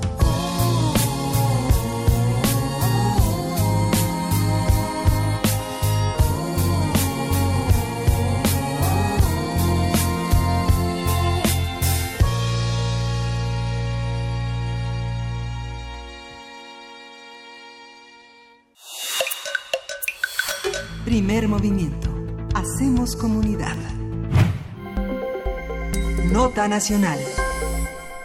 La caminata por la verdad, paz y justicia partió el pasado jueves desde Cuernavaca, Morelos, con rumbo a la Ciudad de México y en espera de ser recibidos por el presidente Andrés Manuel López Obrador. Eso era lo que querían. Sin embargo, el mandatario reiteró en días pasados que él no recibiría a sus integrantes ante el riesgo de que se le faltara el respeto a la investidura presidencial. Los integrantes de la caminata realizaron ayer una marcha de la estela de luz hacia el Zócalo capitalino, donde el poeta Javier Sicilia lamentó que el presidente López Obrador haya olvidado su compromiso con las víctimas de la violencia luego de diversos encuentros en el año 2018. Sicilia reconoció que el presidente no es responsable de eso, sino que es una herencia heredada de administraciones pasadas. Sin embargo, criticó que López Obrador haya dado la espalda a la agenda de verdad, justicia y paz y le pidió retomar las propuestas de justicia transicional. Al final del mitin en el Zócalo capitalino, tanto Sicilia como Julián Levarón, otro de los convocantes, se negaron a reunirse con Olga Sánchez Cordero, secretaria de Gobernación, pero enviaron a una comitiva. Luego de la jornada que inició el jueves de la semana pasada a hacer el recuento de los hechos, expectativas y expresiones de los distintos actores, es el tema que nos vincula hoy, actores en torno a la caminata por la paz y a la respuesta de las autoridades responsables en el tema. Y para ello está Jacobo Dayan, investigador del Seminario sobre Violencia y Paz del Colegio de México, de quien nos despedimos el jueves pasado porque se sumó de una manera muy intensa, muy activa a esta, a esta, a esta caminata por la verdad, la paz y la justicia. Bienvenido, Jacobo, gracias por estar otra vez con nosotros. ¿Qué tal? Buenos días, ¿cómo están? Bien, gracias Jacobo, gracias por eh, de nuevo estar con la audiencia de primer movimiento para conocer en un primer momento tu balance de esta caminata y también de eh, pues volver a, al llamado de las víctimas al centro de estas cuestiones, de estas problemáticas de violencia en nuestro país. Cuéntanos tu balance, por favor. Pues sí, eh, digo, la, la caminata comenzó desde el jueves eh, y la, la atención, parte del objetivo es que otra vez la agenda se posicione, creo que se, fue posicionando la agenda, pero pues lo que permanece es el silencio y de las autoridades. Ayer durante el transcurso de la caminata, el Senado, el Senado solicitó alguna una reunión con, con, con, la caminata, pero que era prácticamente imposible, no se puede suspender una caminata en lo que los convocantes se meten a, a una a una reunión, entonces una comisión salimos, quienes nos reunimos en el Senado, se entregaron los documentos, y bueno, pues estaban todos los partidos políticos, menos Morena, el Verde y PT, es decir, la coalición gobernante, no estaban presentes. ¿Qué destacar de estos documentos? Perdón, solo para hacer ese paréntesis también. ¿Perdón? ¿Qué, qué destacar de esos documentos para tener como Pues esa mira, versión? Son, Ajá. son, eh, uno de los documentos es el que se trabajó con el gobierno cuando estaba en, en- en- en época de transición con el equipo de Olga Sánchez Cordero y Alejandro Encinas, que abandonaron, es decir, todos los compromisos que se tuvieron en esos documentos, que son públicos, eh, pues una vez que llegaron a gobierno fueron abandonados, más de un año abandonados, y el otro es un documento similar, paralelo, sobre propuestas de justicia transicional que había hecho el, el CIDE, el- esa universidad de prestigio, que pues, también decidimos entregarlo. Son dos documentos con las propuestas concretas de política pública para implementar en temas de verdad, justicia, reparación y no repetición de la violencia. Uno de ellos, repito, trabajado con el gobierno eh, cuando estaban en la época de transición y que abandonaron. Se entregaron esos documentos en el Senado y pues a la llegada al Zócalo pues sabíamos que Andrés Manuel no iba a recibir la caminata, que su decisión en- era que el gabinete de seguridad recibiera esta caminata como si la agenda de justicia dependiera de los policías y de los militares. En la mente de Andrés Manuel, víctimas es igual a militares y policías. Y entonces cualquier agenda que tenga que ver con la violencia, con la justicia, con la verdad, la remite hacia allá. Pues otra vez una comitiva entra- en- entramos a Palacio Nacional simplemente a hacer entrega de los documentos y a decirles que esta agenda no tiene absolutamente nada que ver con ellos y que si el presidente de la República no la abraza, no la empuja, difícilmente podrán algunas dependencias, unas subdirecciones o, o- o subsecretarías de Estado empujar algo así. Pues y hay, hoy en la mañana ya el presidente dejó clara su postura, a él estas cosas no le preocupan y no, no va a mover un dedo. Esta, esta, ese transcurso de la, de la caminata, Jacobo, eh, generó nuevos reflectores, nuevas adhesiones, una mirada internacional, una mirada nacional de, de actores que no esperaban. ¿Se ha sumado gente que ustedes consideran que enriquece, que engrosa estas filas? Pues mira, simplemente eh, el número de víctimas crece en el país año con año. El año pasado hay más de 35 mil personas asesinadas y 5 mil personas desaparecidas. Ya en el gobierno de Andrés Manuel López Obrador, es decir, la violencia continúa y es, hay las desgraciadamente las adhesiones por el aumento de la violencia, eh, pero también hubo adhesiones, por ejemplo, de colectivos que no existían hace unos años. La violencia, por ejemplo, en Guanajuato ha, ha hecho que se empiecen a conformar colectivos de víctimas en esos estados. Eh, hubo prensa internacional dando seguimiento a la caminata. El día de ayer había prensa, prensa internacional. Me parece que la, la violencia en el país y la impunidad en el país empieza a generar más y más eh, reflectores, sobre todo por el tipo de respuestas que da el presidente. Eh, lo que no vimos, desgraciadamente, es la adhesión de otros sectores sociales a la caminata. Eh, me refiero de, de manera importante, por ejemplo, en empresarios o iglesias, o, sin decir que no lo sabía, vamos, pero no hubo una, no, no se sumaron de manera masiva otros sectores sociales a, esta caminata. Claro, eh, también se ha hablado eh, pues bastante ya desde la convocatoria eh, hasta el punto del día de hoy sobre cómo el perfil incluso político de algunos de los convocantes, por supuesto Sicilia, los Levarón, eh, cómo, cómo eso ha desviado los reflectores hacia lo que es realmente importante, eh, Jacobo, que son finalmente las familias eh, de las víctimas, que también son víctimas y que están ahí buscando y exigiendo a las autoridades. ¿Qué decir de esto? ¿Qué decir de esta situación? Que además, eh, bueno, el, presidente tiene este refrendo eh, político, ciudadano importantísimo, llega de esa manera así al poder y se mantiene. Eh, y, y- y qué decir? ¿Qué decir de la otra parte? ¿Cómo, cómo está este juego? ¿Cómo lo ves tú? Bueno, pues eh, la, la atención se desvía muy fácilmente, incluso buena parte de la discusión el día de ayer era sobre el enfrentamiento, bueno, sobre la provocación que hubo por simpatizantes de, de, eh, de- del gobierno recibiendo a la caminata en el Zócalo a, insultos y descalificaciones, como si esa fuera eso fuera lo relevante. Es decir, de, de manera muy simple, muy fácil, la, la atención se desvía y pues a mí me parece que hay que mantener el foco, hay que mantener eh, la atención en la agenda, o sea, no podemos seguir en un país con 98 y 99% de impunidad con violencia creciente, con falta de verdad, sin reparación a las víctimas y pensar que estamos en el camino adecuado. En este camino, tarde o temprano, todos seremos víctimas en este país. Claro, ¿Qué, qué, qué queda ahora por delante? Se entregaron estos dos documentos. ¿Cuáles son las exigencias y el camino que se traza esta caminata, esta caminata que es por la justicia, la verdad y la paz? Bueno, pues lo que sigue es seguir presionando. Ya el presidente dio su respuesta el día de hoy. Ya dijo en, en su conferencia de prensa que descalifica bueno, en buena medida todo todo lo ocurrido, que respeta la libertad de expresión, pero que bueno, pues que, él está en lo suyo, pero no no no va a hacer caso casi a las propuestas que se entregaron ayer, desestimándolas públicamente el día de hoy. Hay una, Claro. eh, eh, fíjate que uh, estuvo Uriel Gámez, eh, un, eh, un- un colaborador aquí de Primer Movimiento, y una de las cosas que destacó Jacobo fue la, la posición que Ernesto López Portillo habló. Digamos que pe- pensaba un- una, una estrategia de seguridad, eh, reinventarla, reinventarla, una propuesta ciudadanizada, constitucional, y que, y que tuviera también como eje la autonomía y la certificación. ¿Tú cómo, cómo viste esa propuesta? Es parte de lo que de lo que tú has Sí. trabajado, pero cómo cómo entenderla. Bueno, eh, lo que estamos viviendo es otra vez una reedición de descargar la seguridad en manos del ejército con otro nombre, con otra estructura, pero es lo mismo. Y no estamos entendiendo que la violencia no se va a acabar si no fortalecemos lo local.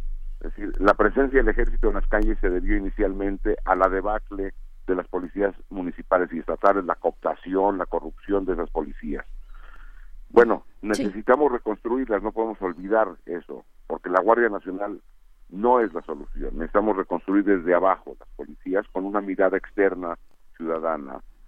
Claro, Jacobo Dayan, al margen, al margen de eh, los perfiles políticos, al margen también de incluso de las autoridades, de respuestas hostiles que pueda haber o en contra o que señalen ciertas condiciones eh, de, los organizadores de la marcha, ¿qué nos deja eh, de, de esta caminata, perdón, qué nos deja la misma en cuanto a testimonios, en cuanto a significados, aprendizajes que deberíamos recibir como sociedad y, y respaldar también eh, respecto a las desgracias, pues que, que nos ocurren a todos y a todas, y ahí están las personas eh, buscadoras eh, sin, sin quitar el dedo del renglón, ¿no?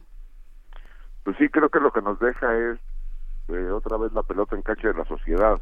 Necesitamos organizarnos, necesitamos seguir exigiendo, necesitamos generar conciencia sobre la problemática y si no hay una sociedad civil eh, consciente, responsable, participativa, difícilmente esto cambiará.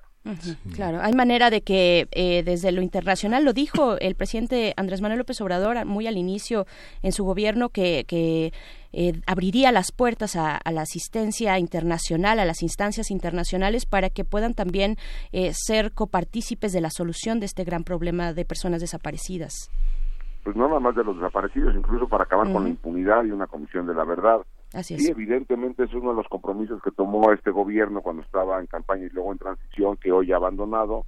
Bueno, pues lo que nos tocará a varias organizaciones de sociedad civil, academia, es seguir presionando desde lo internacional, es decir, seguir acudiendo a, a foros internacionales, a mecanismos multilaterales para presionar al gobierno de México. También es otra de las alternativas que queda. Sí, pues eh, Jacobo, te, te agradecemos muchísimo. Eh, eh, el jueves que nos dejaste, eh, minutos después, o minutos después te vimos en las fotos de una manera participativa. Eh, hay que recordar que la sociedad, pues la, hacemos todos. Recuerdo las huelgas en, en París en 96 hasta las últimas huelgas donde artistas, intelectuales, académicos participan. Vale la pena alzar la voz, salir de los cubículos, salir de las aulas y, y pues participar, ¿no? Participar de una manera civilizada, propositiva, inteligente, pues como lo han hecho mucha de la gente que se ha sumado a esta caminata, Jacobo. Muchas gracias. No, pues gracias a ustedes y seguimos en contacto. Gracias. Hasta pronto, Jacobo, Jacobo Dayan. Eh, pues bueno, que fue también de las personas que estuvo ahí encabezando con mucha fuerza esta caminata, esta caminata que no solamente es por la paz, es una caminata por la verdad y por la justicia. Así es que bueno, y con todos esos matices ya nos dicen, por supuesto, en redes sociales, Miguel Ángel, y algo que ha estado muy en el pulso de esta convocatoria, pues eh, el señalamiento hacia los personajes que convocan, ¿no? Sí. Que, que, que desafortunadamente pues nos quita Eh, es, es un tema distinto, creo, que acompaña, de ahí está, de manera paralela, paralela, pero distinta a la gran tragedia que efectivamente ocurre en nuestro país desde hace muchos años, ¿no? Entonces, bueno, pues sí, ahí está nuestras redes sociales también para que ustedes participen, arroba P Movimiento en Twitter, Primer Movimiento UNAM en Facebook, y nos vamos a ir con música. Vamos, nos con vamos, Vamos, ¿con a nos escuchar, vamos? vamos a escuchar de John Coltrane, Jan Steps.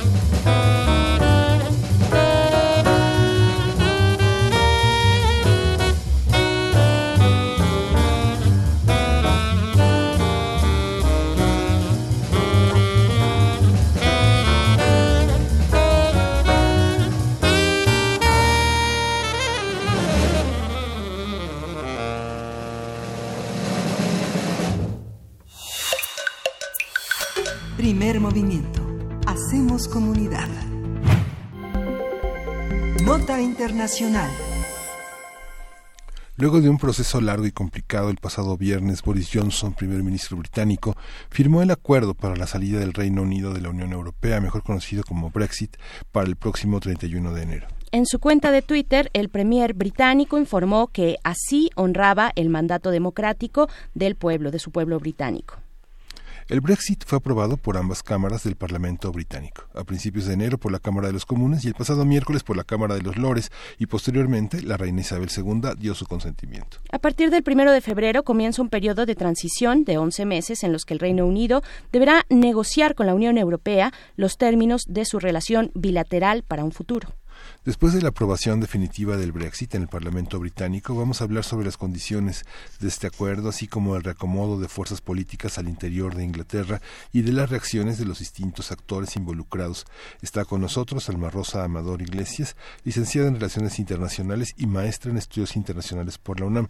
Ella es profesora también del Centro de Relaciones Internacionales de la Facultad de Ciencias Políticas y Sociales de la UNAM y es responsable de la edición de la revista de Relaciones Internacionales de la Facultad.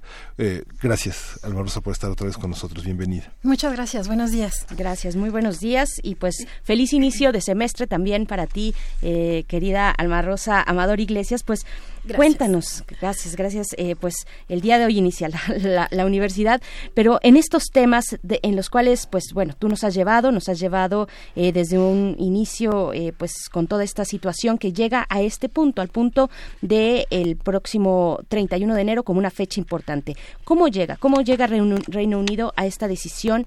¿Cuáles son los detalles del acuerdo que ya se presentó? Sí, gracias, Berenice. Miguel Ángel, muy buenos días pues no hay plazo que no se cumpla. ¿no? Esta semana eh, ciertamente no solo iniciamos nuestro semestre, nuestro curso lectivo en la Universidad Nacional, estamos muy emocionados, em, sino que vamos a, tener una fecha eh, muy relevante, eh, particularmente para la historia de la integración europea.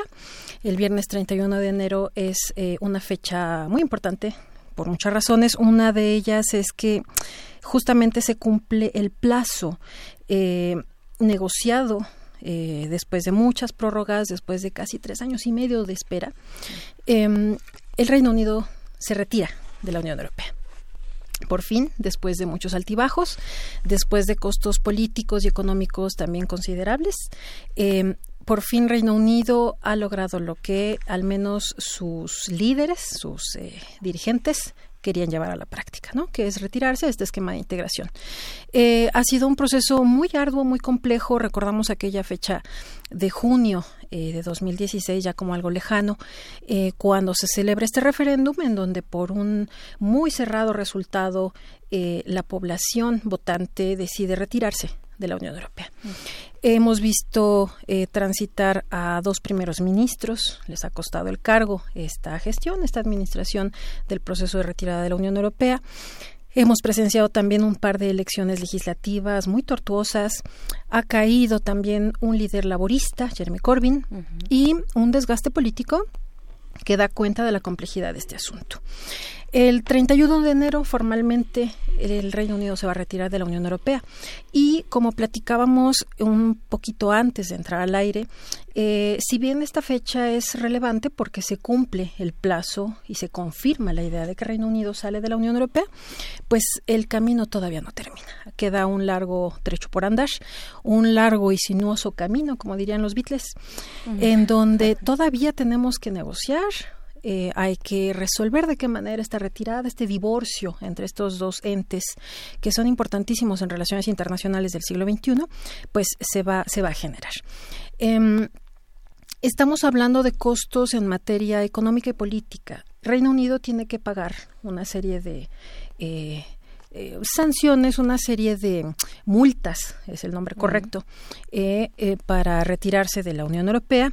Y también hay que ver de qué manera se va a llevar particularmente el comercio entre estos dos gigantes y una cosa que le preocupa mucho a la Unión Europea, particularmente a la Comisión, en tanto guardiana de los tratados y eh, ente que vela por los intereses de, los ciudadanos, ¿qué es lo que va a pasar con estos ciudadanos europeos que se quedan a residir en Londres particularmente, pero en general en el territorio del Reino Unido. Entonces todavía quedan cosas por resolver.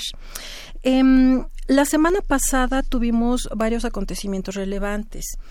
Em, después de las elecciones del 12 de diciembre del año pasado, en donde por fin el Partido Conservador logra la mayoría en, el Parlamento, eh, Existe la posibilidad de que este acuerdo que se genera entre la Unión Europea y el mandatario del Reino Unido, Boris Johnson, eh, tenga un respaldo en las dos cámaras.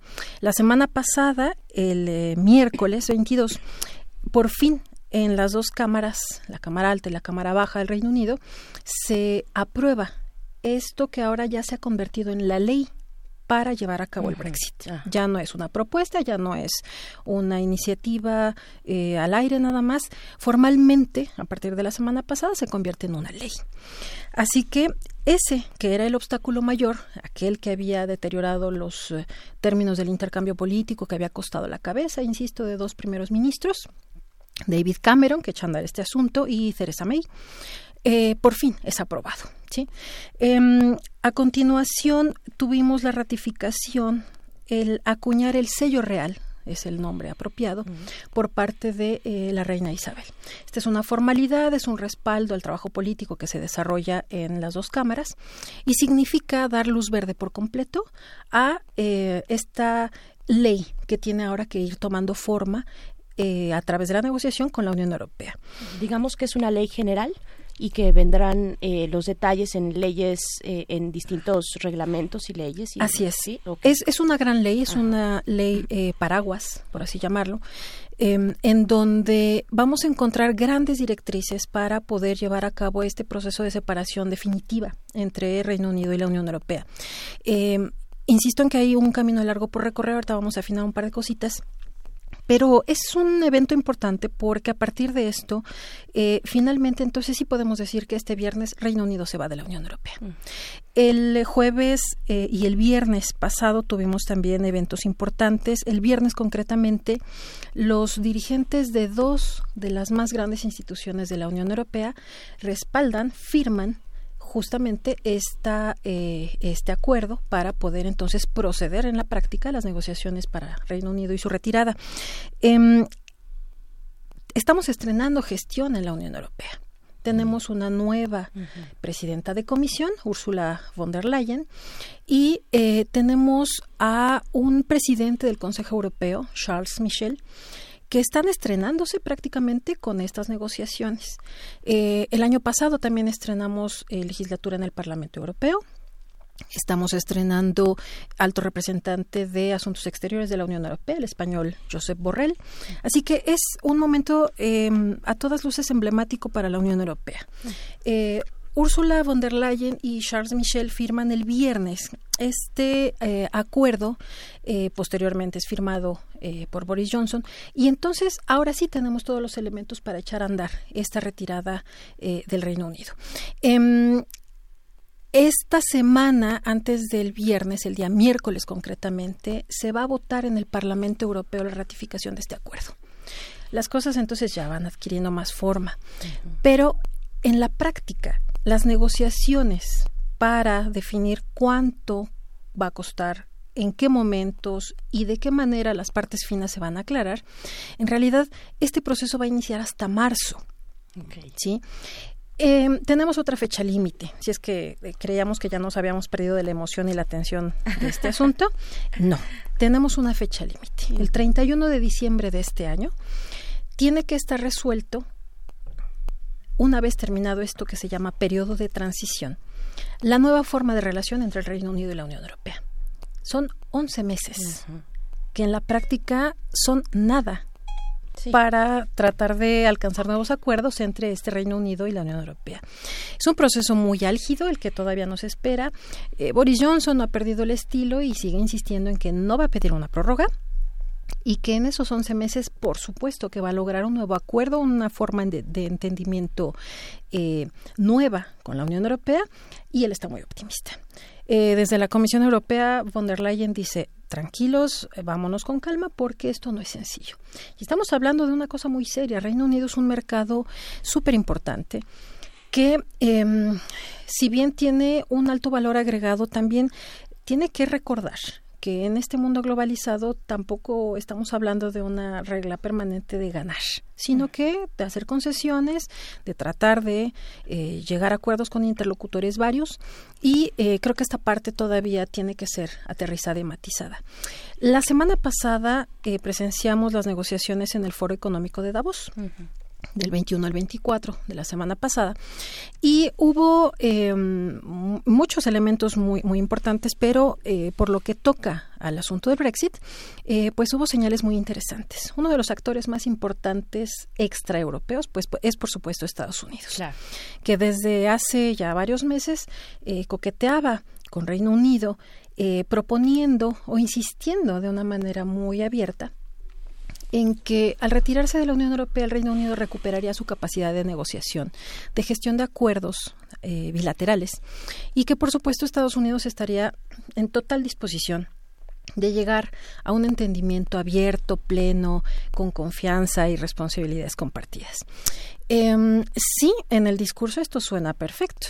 En la práctica, lo que vimos la semana pasada, a través de las personas del eh, secretario del Tesoro y el secretario de Comercio estadounidenses, fue enviar una serie de mensajes tanto a la Unión Europea, pero también al Reino Unido, en términos de que habría ciertas represalias en materia comercial si es que Reino Unido, igual que Francia, insistía, por ejemplo, en la imposición de eh, ciertas tasas, ciertos eh, impuestos a empresas estadounidenses como Amazon o Google. O Google, que ha sido muy sonado con Francia, ¿no?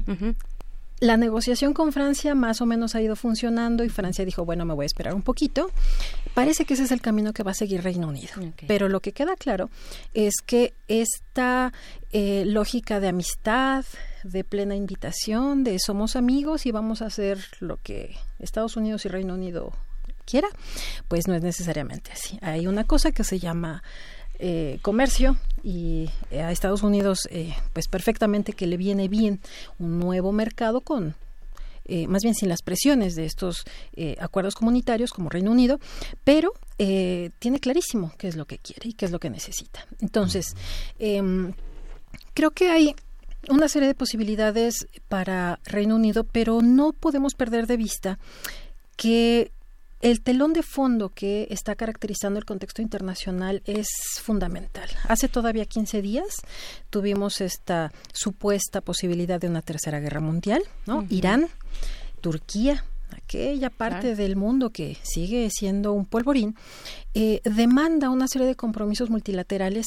eh, y no necesariamente estos caminos bilaterales que eh, Donald Trump sobre los cuales ha insistido. ¿no?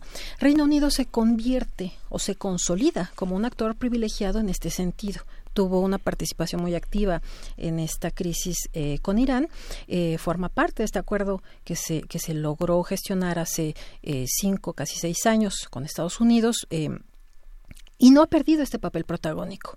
Pero creo que también hay una serie de em, ofertas que estos políticos, particularmente Boris Johnson, ha ofrecido a su población y que no estoy tan segura de que en un plazo tan inmediato pueda eh, llevar a la práctica. Entonces, volviendo al, tema que, nos ocupa, em, esta semana se inauguran entonces, a partir del, viernes, estas negociaciones en concreto para saber qué va a pasar, cómo nos vamos a despedir de este Reino Unido, eh, que deja, dejará de ser el, el, miembro número 28 de la Unión Europea después de casi 47 años de presencia en este mecanismo de integración que es la Unión Europea. Y hay que articular varias cosas.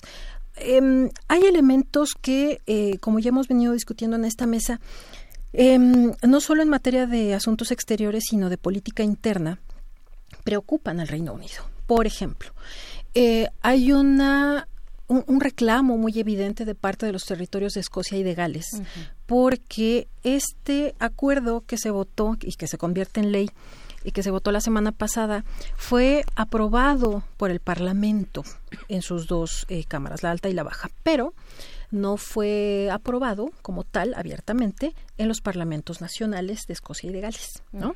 Aquí esta vertiente nacionalista, esta posibilidad de exacerbación de em, el independentismo está latente. Em, la Comisión Europea, a través de, su portavoz, eh, de su presidenta, eh, Ursula von der Leyen, ha insistido en esta apertura de negociaciones, en esta disposición, en este escuchar al Reino Unido y a sus habitantes, pero también ha dejado muy en claro que hay términos que no pueden echarse para atrás, ¿no? Ella ha insistido en que 11 meses para negociar un acuerdo de relación con Reino Unido es muy poco y eh, vamos a ir viendo cómo se va generando este asunto. En tanto, la misma Unión Europea ya ha dispuesto eh, no solamente esta parte legislativa, sino que ha tomado ya cartas en el asunto para eh, relacionarse de una nueva manera con el Reino Unido. Ya ha nombrado a un embajador, un representante de la Unión Europea en Londres. Mm. Esto es, el eh, nivel de representatividad está ahí, pero ya se hace muy evidente que ya Reino Unido no es un miembro de pleno derecho. Eh, a partir del 31 de enero, sus representantes, por ejemplo, en el Parlamento Europeo, se retiran. Em, el Reino Unido queda con eh, cierta protección a partir de eh, los tratados em, que articulan esta integración europea, pero ya no es un miembro de pleno derecho. Ya no puede participar en estas instituciones que, como el Parlamento, eh, están representando concretamente a sus eh, habitantes, a los pobladores.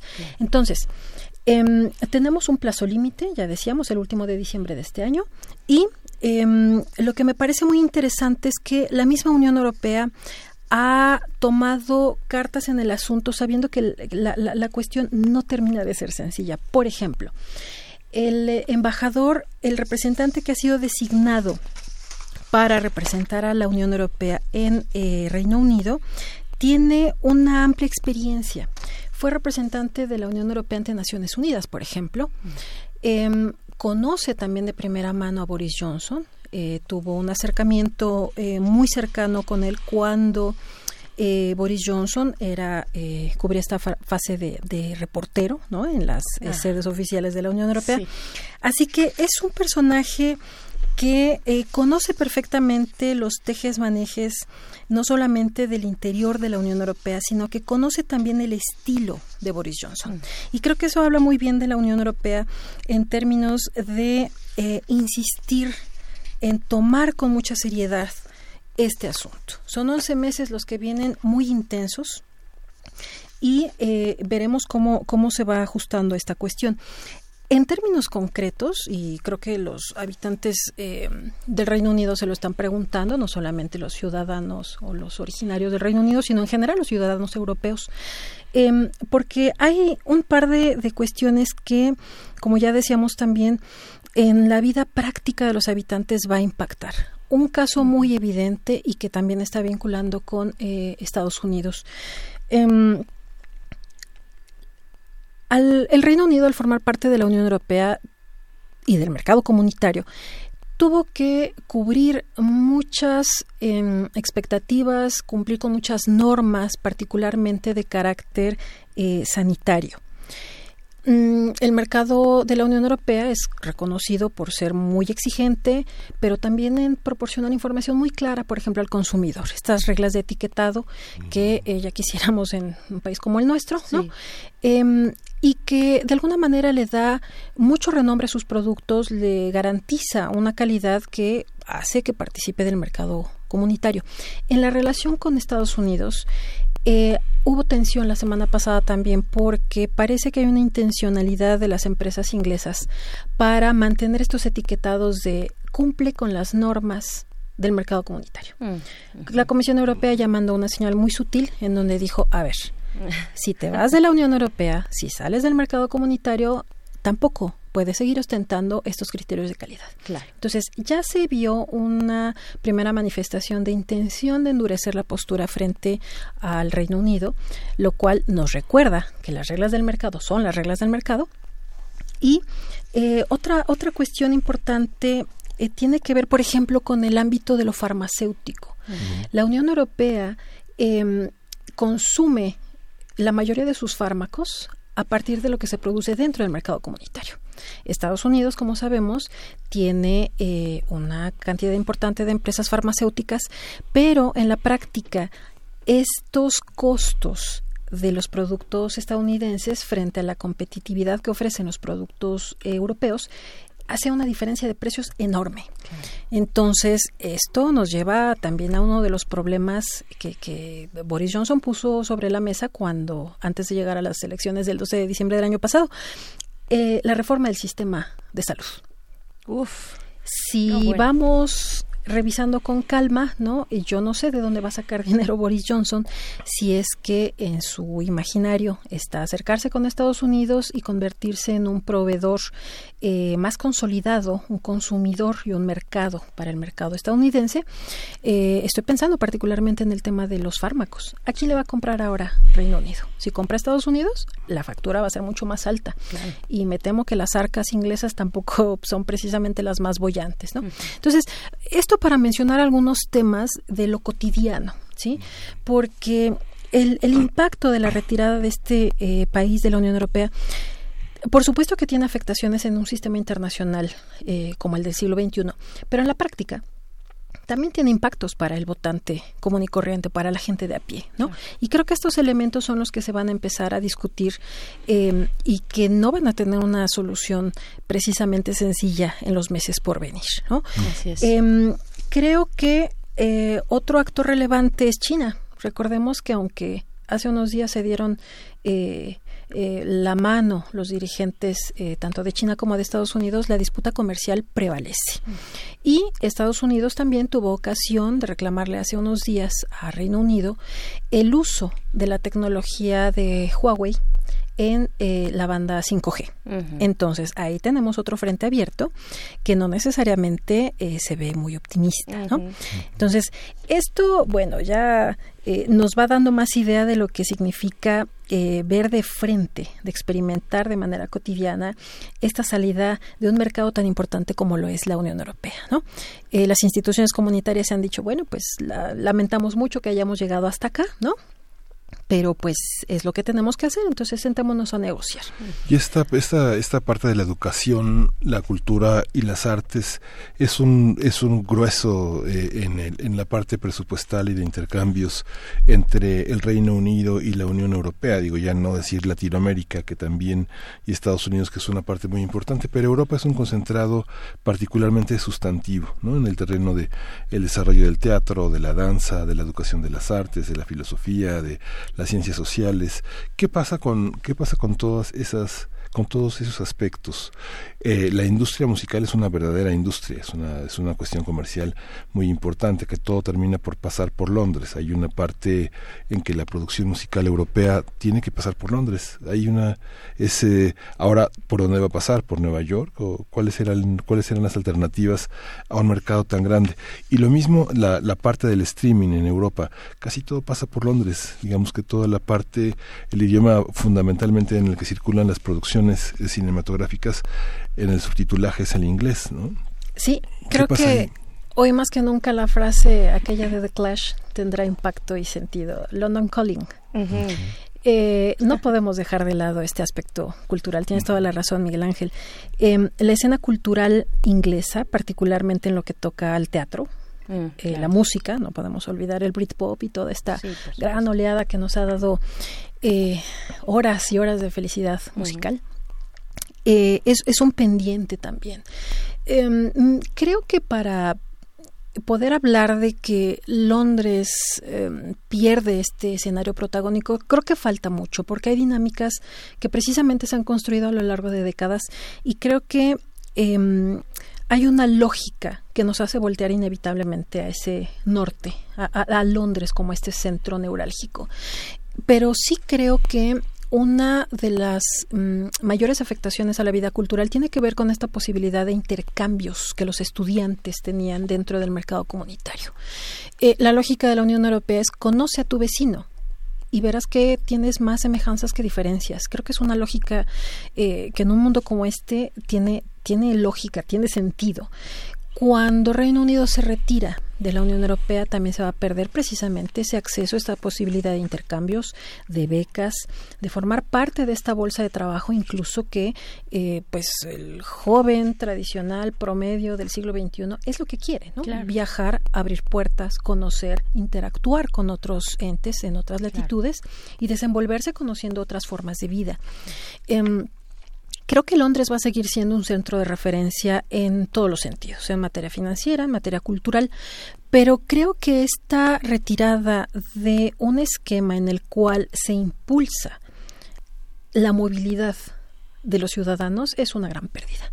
Y es una pérdida para todos, ojo, no solamente para los ingleses o para los europeos eh, comunitarios, creo que es una gran pérdida eh, para todo el mundo, porque precisamente nos hemos visto beneficiados de esa posibilidad de viajar, de desplazarse, de que no existan fronteras físicas y eh, eh, creo que eso es una parte que, va a ser que va a ser interesante. Directamente el asunto de los dineros la pérdida de las becas de esta posibilidad de intercambio y movilidad eh, es lo más evidente pero también se van a tocar pues a la larga otras otras áreas no entonces imaginemos precisamente que no solo en estos 11 meses de negociación se tiene que llegar a una lógica en la cual los intercambios comerciales dentro de los mercados inglés y comunitario eh, se desarrolle, sino precisamente de qué manera vamos a visualizar esta movilidad, estos intercambios de las personas.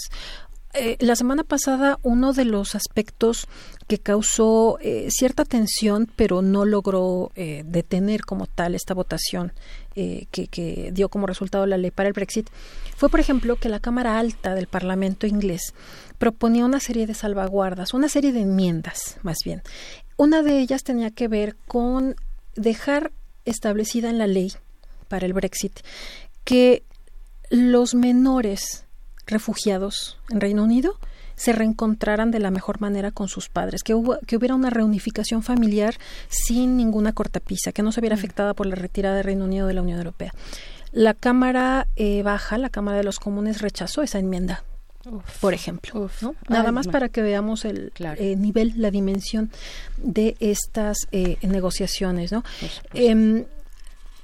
En Reino Unido no solamente viven ingleses, ¿no? Hay una cantidad de asilados, de refugiados, de personas que están escapando de realidades terribles como la guerra en regiones de Asia y África y eh, se están quedando desatendidos porque el tiempo está imponiendo una velocidad que no necesariamente considera ni a otros ciudadanos ni a problemas que Reino Unido considera que no son suyos. Así es, pues bueno, ahí está eh, la complejidad de este proceso que tiene tantos y tantos frentes y nos que seguimos quedando en vilo, eh, profesora Alma Rosa Amador Iglesias. Eh, ojalá podamos en estos meses que vienen, seguramente, y si estás de acuerdo, pues ver cómo se va desplegando este proceso de transición de la salida ya definitiva, ya es un hecho del Brexit, de la salida del Reino Unido de la eh, Unión Europea. Te agradecemos mucho. Muchas gracias, totalmente de acuerdo. Esto no se acaba hasta que se acaba. Y feliz semestre. Muchísimas gracias. Vamos a ir con algo de música precisamente de la isla. Esto es una digna representante de la importancia de la música británica. Es, eh, vamos a ir con PJ Harvey. La canción se desprende de un disco que se llama Let England Shake, que es así un himno a las contradicciones, yo creo, de, del Reino Unido. La canción es The Last Living Rose.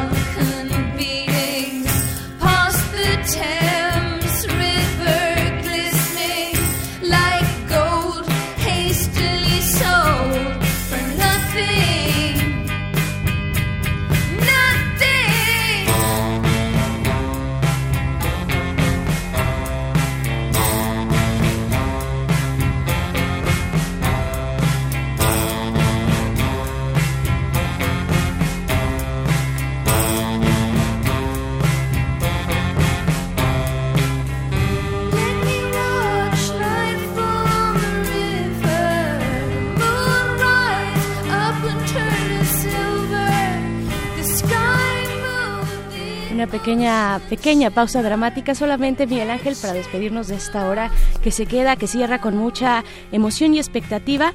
Gracias a la radio Nicolaita, a la radio Nicolaita, qué rápido se me fue el día de hoy, ya estamos despidiendo a la radio Nicolaita. Nos escuchamos con ustedes el día de mañana, seguimos en el 96.1 de FM, aquí eh, Miguel Ángel Quemain, eh, toda la producción de este programa. Para la siguiente hora vamos al corte, pero los dejamos con PJ Harvey. Gracias.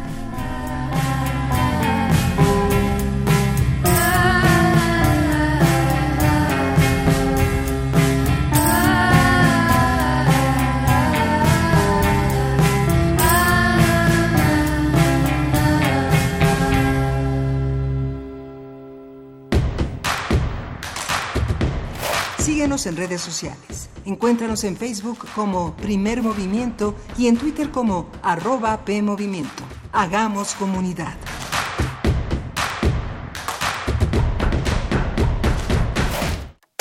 Maestro prevenido, vamos a grabar. Adelante. Soy Óscar de la Borbolla y quiero invitarlos a escuchar un nuevo programa, Las Esquinas del Azar. Oscar de la Borbolla. Sí, Juan, ¿qué estás? ¿Tú qué? estás haciendo aquí? Pues yo aquí trabajo. Juan, pues vengo a invitar a los radioescuchas de Radio UNAM a nuestro programa. ¿Nuestro? Es un espacio de diálogo para platicar de todo y en todos los lugares donde se puede platicar. Y a veces hasta donde no se puede o no se debe. Una producción de Radio UNAM y la Facultad de Estudios Superiores Agatlán. Las Esquinas del Azar. Próximamente por el 96.1 de FM. Radio UNAM, Experiencia Sonora.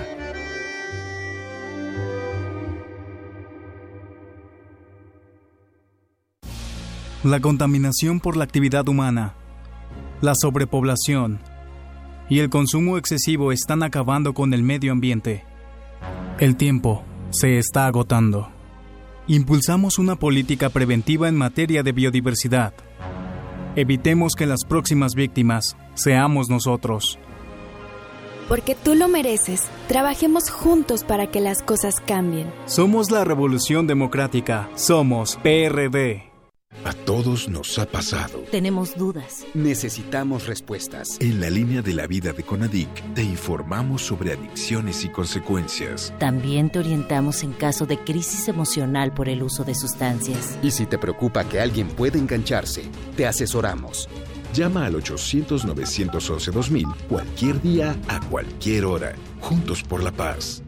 Estrategia Nacional para la Prevención de las Adicciones. Gobierno de México.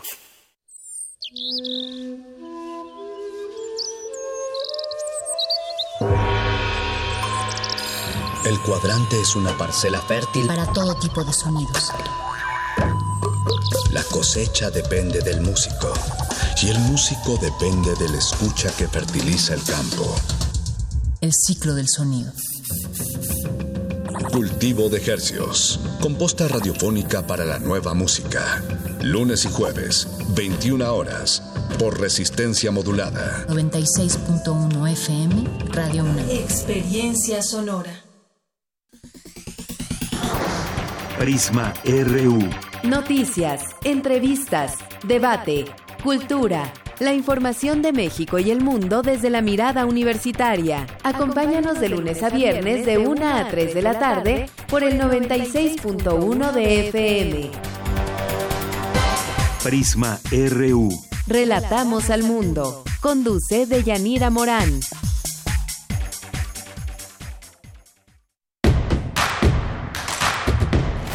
Encuentra la música de primer movimiento día a día en el Spotify de Radio UNAM y agréganos a tus favoritos.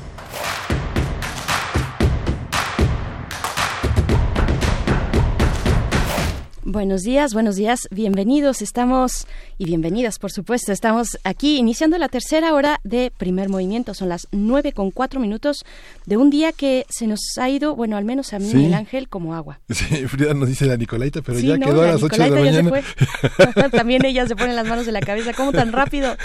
Pues sí, así llegamos a las nueve, en las nueve con cuatro minutos, Miguel Ángel. Sí. pues bueno, venimos eh, como eh, chinampinas, yo creo, después de esta conversación con la profesora Alma Rosa Amador Iglesias. Eh, tuvimos esta conversación muy detallada en lo que nos da el tiempo de la radio para hablar del Brexit y de todas las implicaciones que se pueden alcanzar a ver porque es un proceso que, como nos dice la, la, profesora Alma Rosa, apenas, apenas va iniciando, apenas se llega a la decisión de sí, sí se salen de la Unión Europea. Y pues bueno, muchos comentarios en nuestras redes sociales. Dice Rosario Martínez por acá, un saludo Rosario, dice, en efecto, se van a poner, se van a perder oportunidades escolares y laborales. Mi sobrino que es de Gales que es galés al inicio de este desorden. Eso es lo que decía y estaba muy molesto también. Refrancito dice buen día y como siempre la explicación de Alma Rosa Amador es muy clara y nos da un panorama del contexto. Siempre se agradece y se observa pues lo complicado. No es una decisión o votación en sí, son los procesos los que llevan mucho tiempo. Pues bueno, pues ahí está también eh, María María X017 en Twitter nos dice qué clara explicación, muy oportuno contar con la guía de la experta para comprender mejor qué está ocurriendo en torno al Brexit, Miguel Ángel. Esta experta, que además es profesora de la Facultad de Ciencias Políticas y Sociales, a todos en esa facultad y en todas las facultades de la UNAM, sus escuelas y todos sus institutos, pues bueno, eh, que, que sea un inicio eh, pues muy gratificante para todos ustedes este inicio de semestre 2020-2 que pues bueno se emprende esta mañana el día de hoy no sí justamente y gracias por todos los comentarios. Eh, hay, hay, que recordar que bueno vale la pena que consulten también las referencias que hemos dado de la caminata. Es interesante hacer comunidad en torno a toda esta visión a toda esta a este diálogo que es importante sostener con el gobierno federal.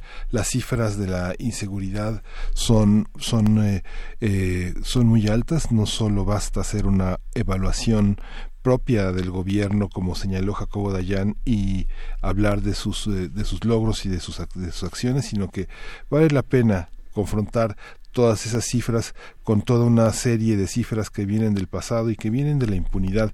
Este recuento que empezó a hacerse de los feminicidios en 2015 ahora ocupó el fin de semana gran parte de las planas nacionales, pero también nosotros no nuestra obligación es estar como al tanto de lo que pasa en otras en otras geografías.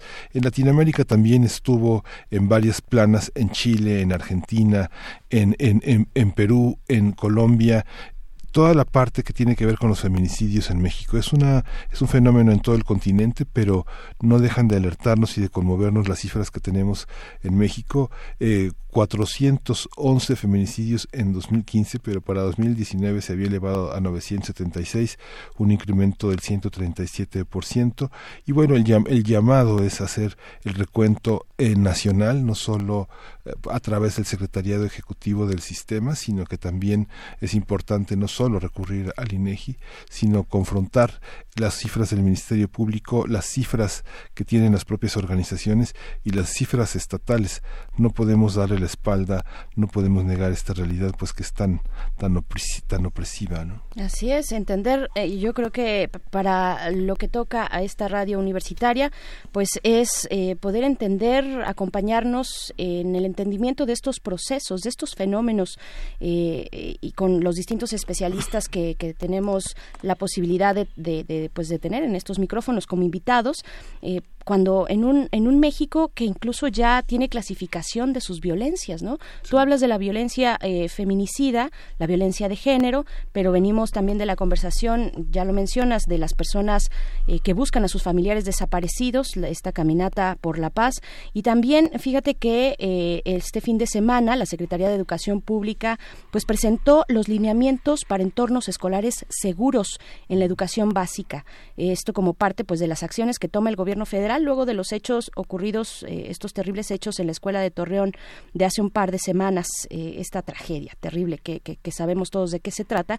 Pues bueno, eh, el titular de la SEP, Esteban Moctezuma Barragán, dijo en Guadalajara el fin de semana, pues el contexto en el que se presentan estos lineamientos, estas medidas dice que son necesarias para evitar que se repitan hechos como los de Torreón en aras de una educación en una sociedad armónica con civismo y ética. Dijo también que esas pautas, bueno, esos lineamientos son pautas para que las autoridades educativas federal y locales consoliden espacios de bienestar y desarrollo pleno para las niñas, niños y adolescentes y los jóvenes también. Así es que, bueno, eh, este que es el proyecto de lineamientos de las orientaciones para el establecimiento de entornos escolares seguros para las escuelas de educación básica del país. Tiene un título muy largo, pero finalmente son las pautas que deben tomar las autoridades en sus distintos niveles de gobierno para generar espacios seguros y de paz al interior de las escuelas. Entonces, bueno, pues bueno, así, así estamos. Y fíjense que después de la poesía necesaria que ya se aproxima en la voz de Miguel Ángel Quemain, vamos a tener una mesa del día interesante acerca del índice de percepción de la corrupción que año con año realiza Transparencia Internacional, en este caso para México, que bueno, va avanzando de manera positiva en, los lugares, tengo entendido que es por ahí, y bueno, estaremos conversando con Eduardo Bogorques, quien es director ejecutivo de Transparencia Internacional en México, de Transparencia Mexicana. Así es que bueno, ahí están eh, de nuevo, como siempre, la invitación a que se sumen a esta conversación y nos envíen sus comentarios a través de nuestras redes sociales. Y pues bueno, vamos ahora sí con la poesía necesaria. Primer movimiento. Hacemos comunidad. Es hora de poesía necesaria. Eh, regreso a, a Vicente Quirarte y voy a leer un poema que forma parte de la antología que esta antología personal, El tiempo y sus mastines, que editó el Colegio Nacional en 2019 y que es un, es un poema que también circula suelto en muchos espacios de la red, por fortuna. Es un muy, muy bello poema que vamos a compartir con la canción de Robert Cray que se llama Still Around. Dice, belleza del astrónomo, el sol que nos alumbra no es un sol presente. Ocho minutos tardan en llegar a la Tierra cuando dejas la casa, la hermosura prospera, tu perfume en la cama lentamente madura, como un sol generoso que en presente redime la pequeña hecatombe de la alcoba desierta, la memoria viviente de dos planetas solos que entre veinte millones se encontraron.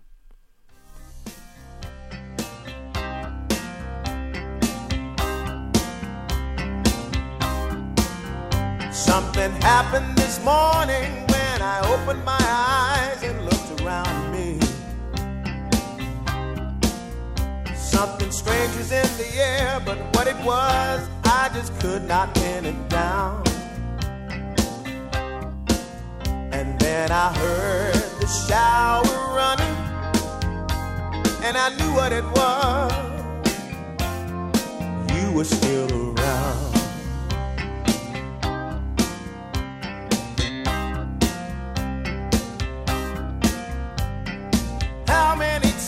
Must I tell you? I'm tired of you and everything you stand for. I thought we'd reached an agreement. I thought everything would be alright. Yeah. But when I woke up this morning, I knew everything was wrong. Everything was wrong. You were still around.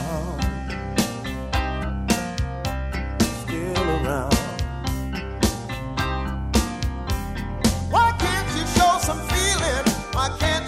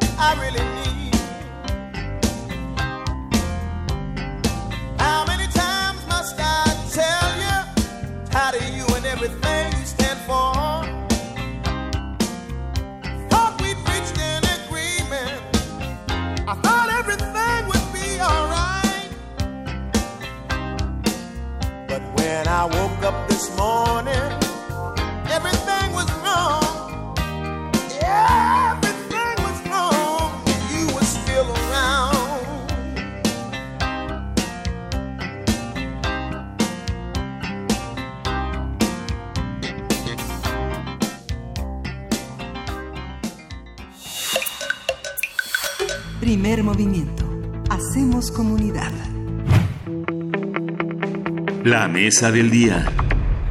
El pasado miércoles 22 de enero, Transparencia Internacional publicó su informe sobre percepción de la corrupción 2019, según el cual México obtuvo una calificación de 29 puntos en una escala donde cero es mayor, es la mayor percepción y 100 la menor percepción. De acuerdo con el reporte global de Transparencia Internacional, México ocupa la posición 130 de 180 países evaluados. Entre 2018 y 2019 mejoró un punto y así detuvo una caída sistemática que se presentó desde el 2015. Según Transparencia Internacional, nuestro país debería mejorar seis puntos más para recuperar los niveles de 2014. Aún así, México sigue siendo el país peor evaluado entre los integrantes de la OCDE al ubicarse en la posición 36 de 36 países miembros.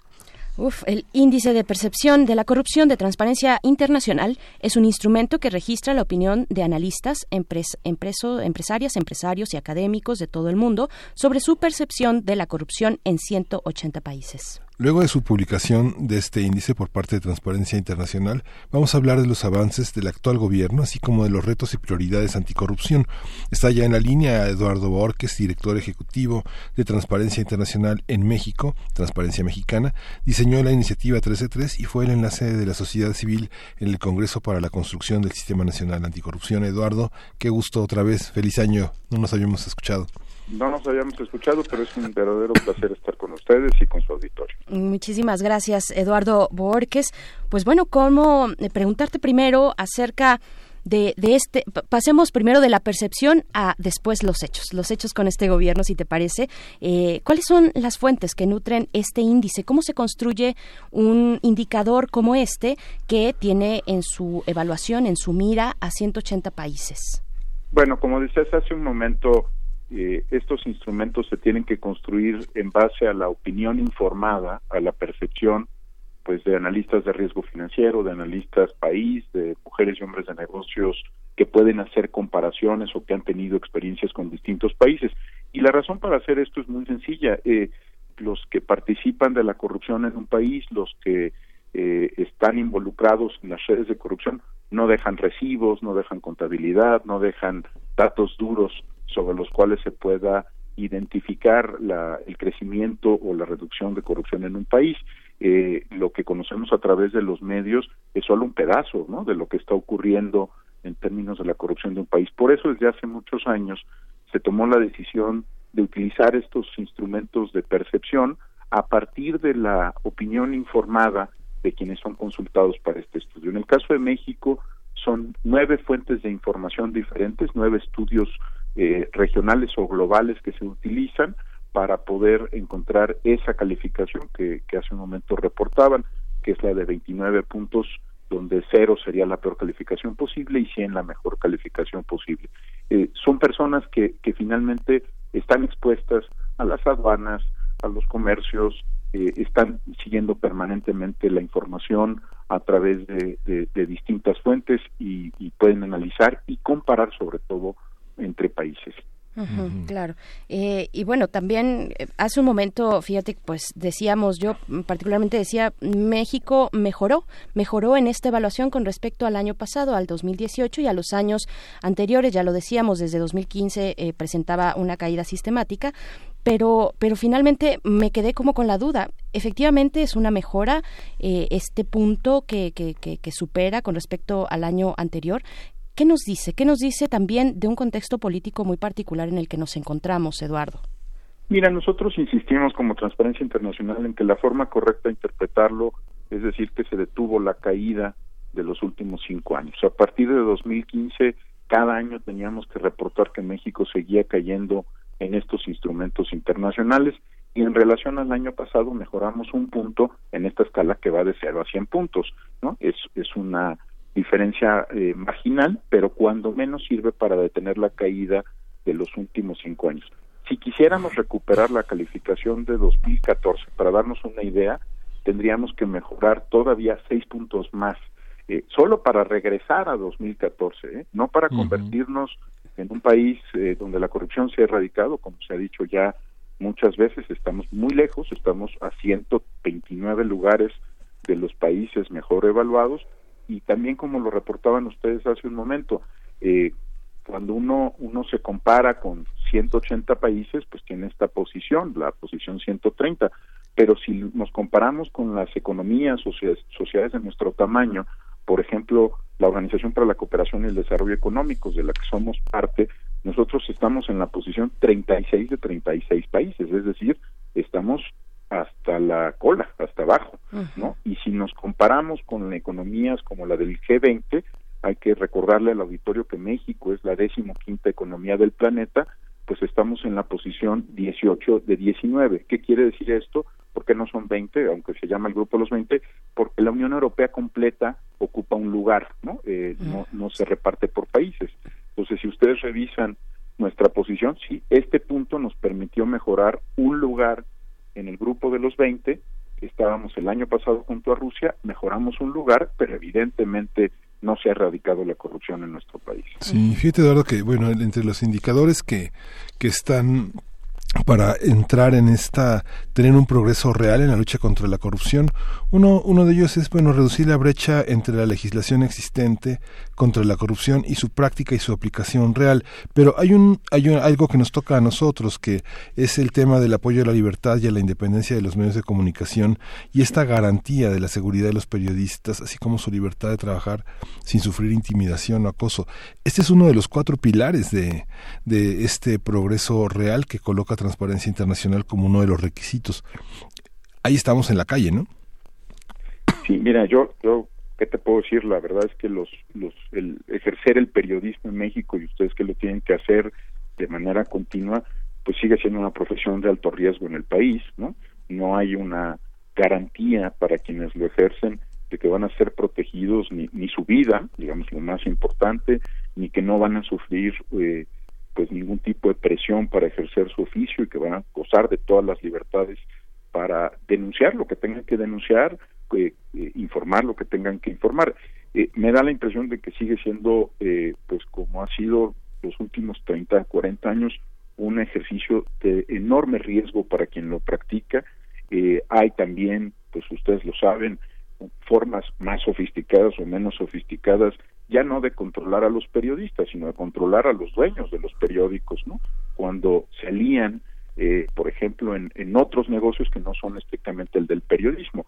Eh, mucho, mucho se discute el tema de la publicidad oficial, yo creo que es un tema que hay que resolver, pero si tú lo piensas en términos estrictos, el problema no es la publicidad oficial, el problema son los conflictos de intereses entre los, las empresas que tienen medios de comunicación y que al mismo tiempo pues son proveedores del gobierno en otros servicios, ¿no? O que están vinculados con otros sectores de la economía. Algunos prestan servicios financieros, otros prestan servicios de salud. O el gran problema para la, libertad de expresión desde la parte de la propiedad de los medios, pues es que no, no están libres de conflicto de intereses quienes son dueños de ellos. Y bueno, el periodista está, está en medio de dos presiones muy fuertes, ¿no? La del poder, la del gobierno, pero también la de los dueños de los medios de comunicación que hacen muy difícil que se pueda ejercer con libertad el periodismo en el país. Yo creo que creo que lo dices muy bien, una de las razones por las cuales nosotros insistimos que sin una prensa libre no hay verdadera anticorrupción es porque es la prensa libre quien denuncia, quien ha denunciado históricamente los, los grandes casos de corrupción en México y el mundo. Sí, fíjate que uno conversa con compañeros que son extraordinarios periodistas y a veces se ignora, ignoramos las relaciones de consanguinidad, de parentesco, de intereses y de, y de lo que son dueños, los propios dueños de los, de los medios, ¿no? O sea, a veces el reportero está como muy desorientado sobre este conflicto de intereses que al interior de las empresas periodísticas pues se mantiene en secrecía, ¿no?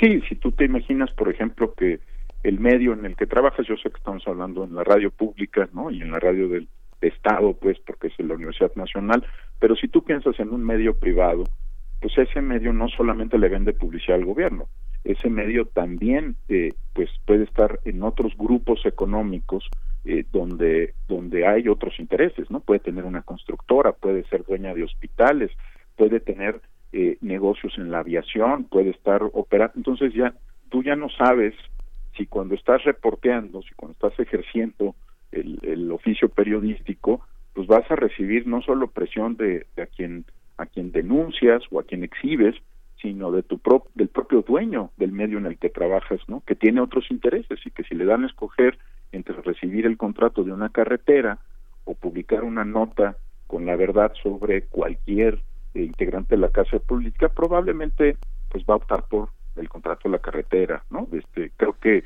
creo que eso es lo que se entiende claramente como un potencial conflicto de interés, ¿no? Cuando tienes dos intereses en conflicto, pues vas a terminar optando por aquel que te deje el mayor beneficio económico. Vas a dejar de denunciar y vas a concentrarte en tener más contratos del gobierno, ¿no? O más concesiones o más permisos o aquello que esté regulando el sector en el que también tienes intereses como medio de comunicación. Claro, claro, y este y este solo como botón de muestra la cuestión de los periodistas que, que que muchos, eh, sobre todo en los estados, han quedado ahí en medio de un fuego cruzado, o así ha venido, así fue durante muchos, muchos años, eh, eh, que nos da cuenta de los tentáculos, por decirlo con una figura, los tentáculos y el alcance que tiene la corrupción, ¿no? Hasta dónde toca, todas las fibras que toca.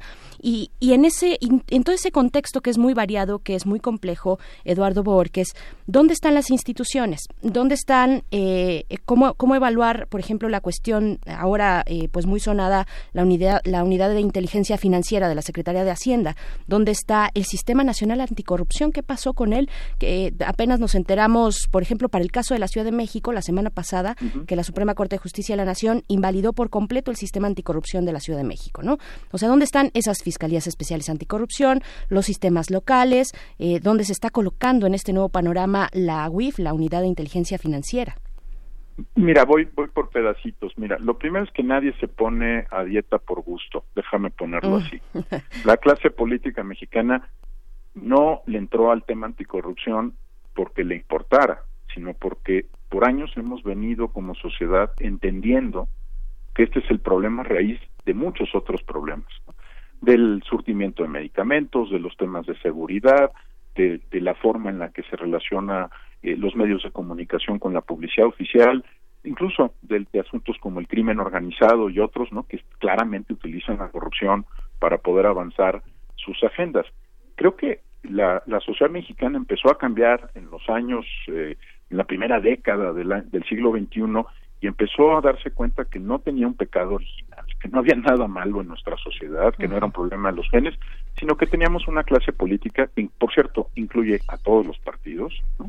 no es un tema de partidos, toda la clase política ha estado de una u otra forma resistiendo las estrategias anticorrupción. Entonces, cuando tú me preguntas sobre las fiscalías, sobre el sistema, sobre la UIF, yo lo que te puedo decir es que llevamos ya muchos años, fíjate nada más, para poner un solo ejemplo, peleando un formato de declaraciones patrimoniales. Cinco años para diseñar un formato y lo siguen pateando. ¿eh? Esta administración lo pateó al 2021. Entonces, cuando tú te das cuenta que la clase política resiste el cambio, resiste la, exigencia social, resiste todo lo que puede el cambio institucional, pues no es de sorprenderse, ¿verdad? Porque nadie se pone a dieta por gusto. Estaban muy cómodos, todos, ¿eh?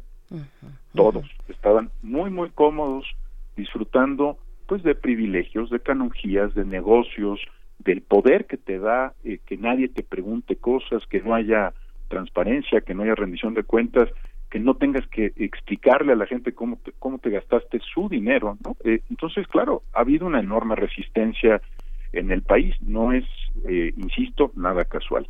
¿Dónde está en términos eh, eh, técnicos en este momento el tema de anticorrupción? Fíjate, para otra vez poner un ejemplo, en 2014, Transparencia Internacional y Transparencia Mexicana le planteamos al Ejecutivo Federal la necesidad de incorporar a la Unidad de Inteligencia Financiera y al Servicio de Administración Tributaria a las políticas y a los sistemas anticorrupción. Por supuesto, la reacción fue de rechazo, ¿no? ¿Por qué? Porque estas dos piezas, el SAT y la UIF, son piezas muy importantes para conducir eh, pues verdaderas eh, investigaciones en materia de, corrupción. Este es un delito económico, este es un delito financiero, no es un asunto moral, no, no, no es de buenos y malos. Eh, las personas que participan en los en las redes de corrupción diseñan los mecanismos para que no los encuentren, ¿verdad? Este, digamos, encuentran maneras de legalizar la corrupción, de evitar los controles, de evadir, de eludir impuestos, de utilizar la banca para lavar dinero.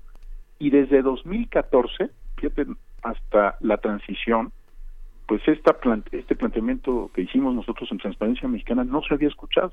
Fue apenas hasta la transición en 2018 que, que se recogió este planteamiento y esta es la primera vez que muchas personas escuchan siquiera de la existencia de la Unidad de Inteligencia Financiera de la Secretaría de Hacienda, ¿no? Esta es la primera vez en su vida, porque aunque existe desde hace muchos años, se manejaba con un perfil muy bajo, pues también para utilizarla con otros propósitos de control político e incluso de carácter electoral.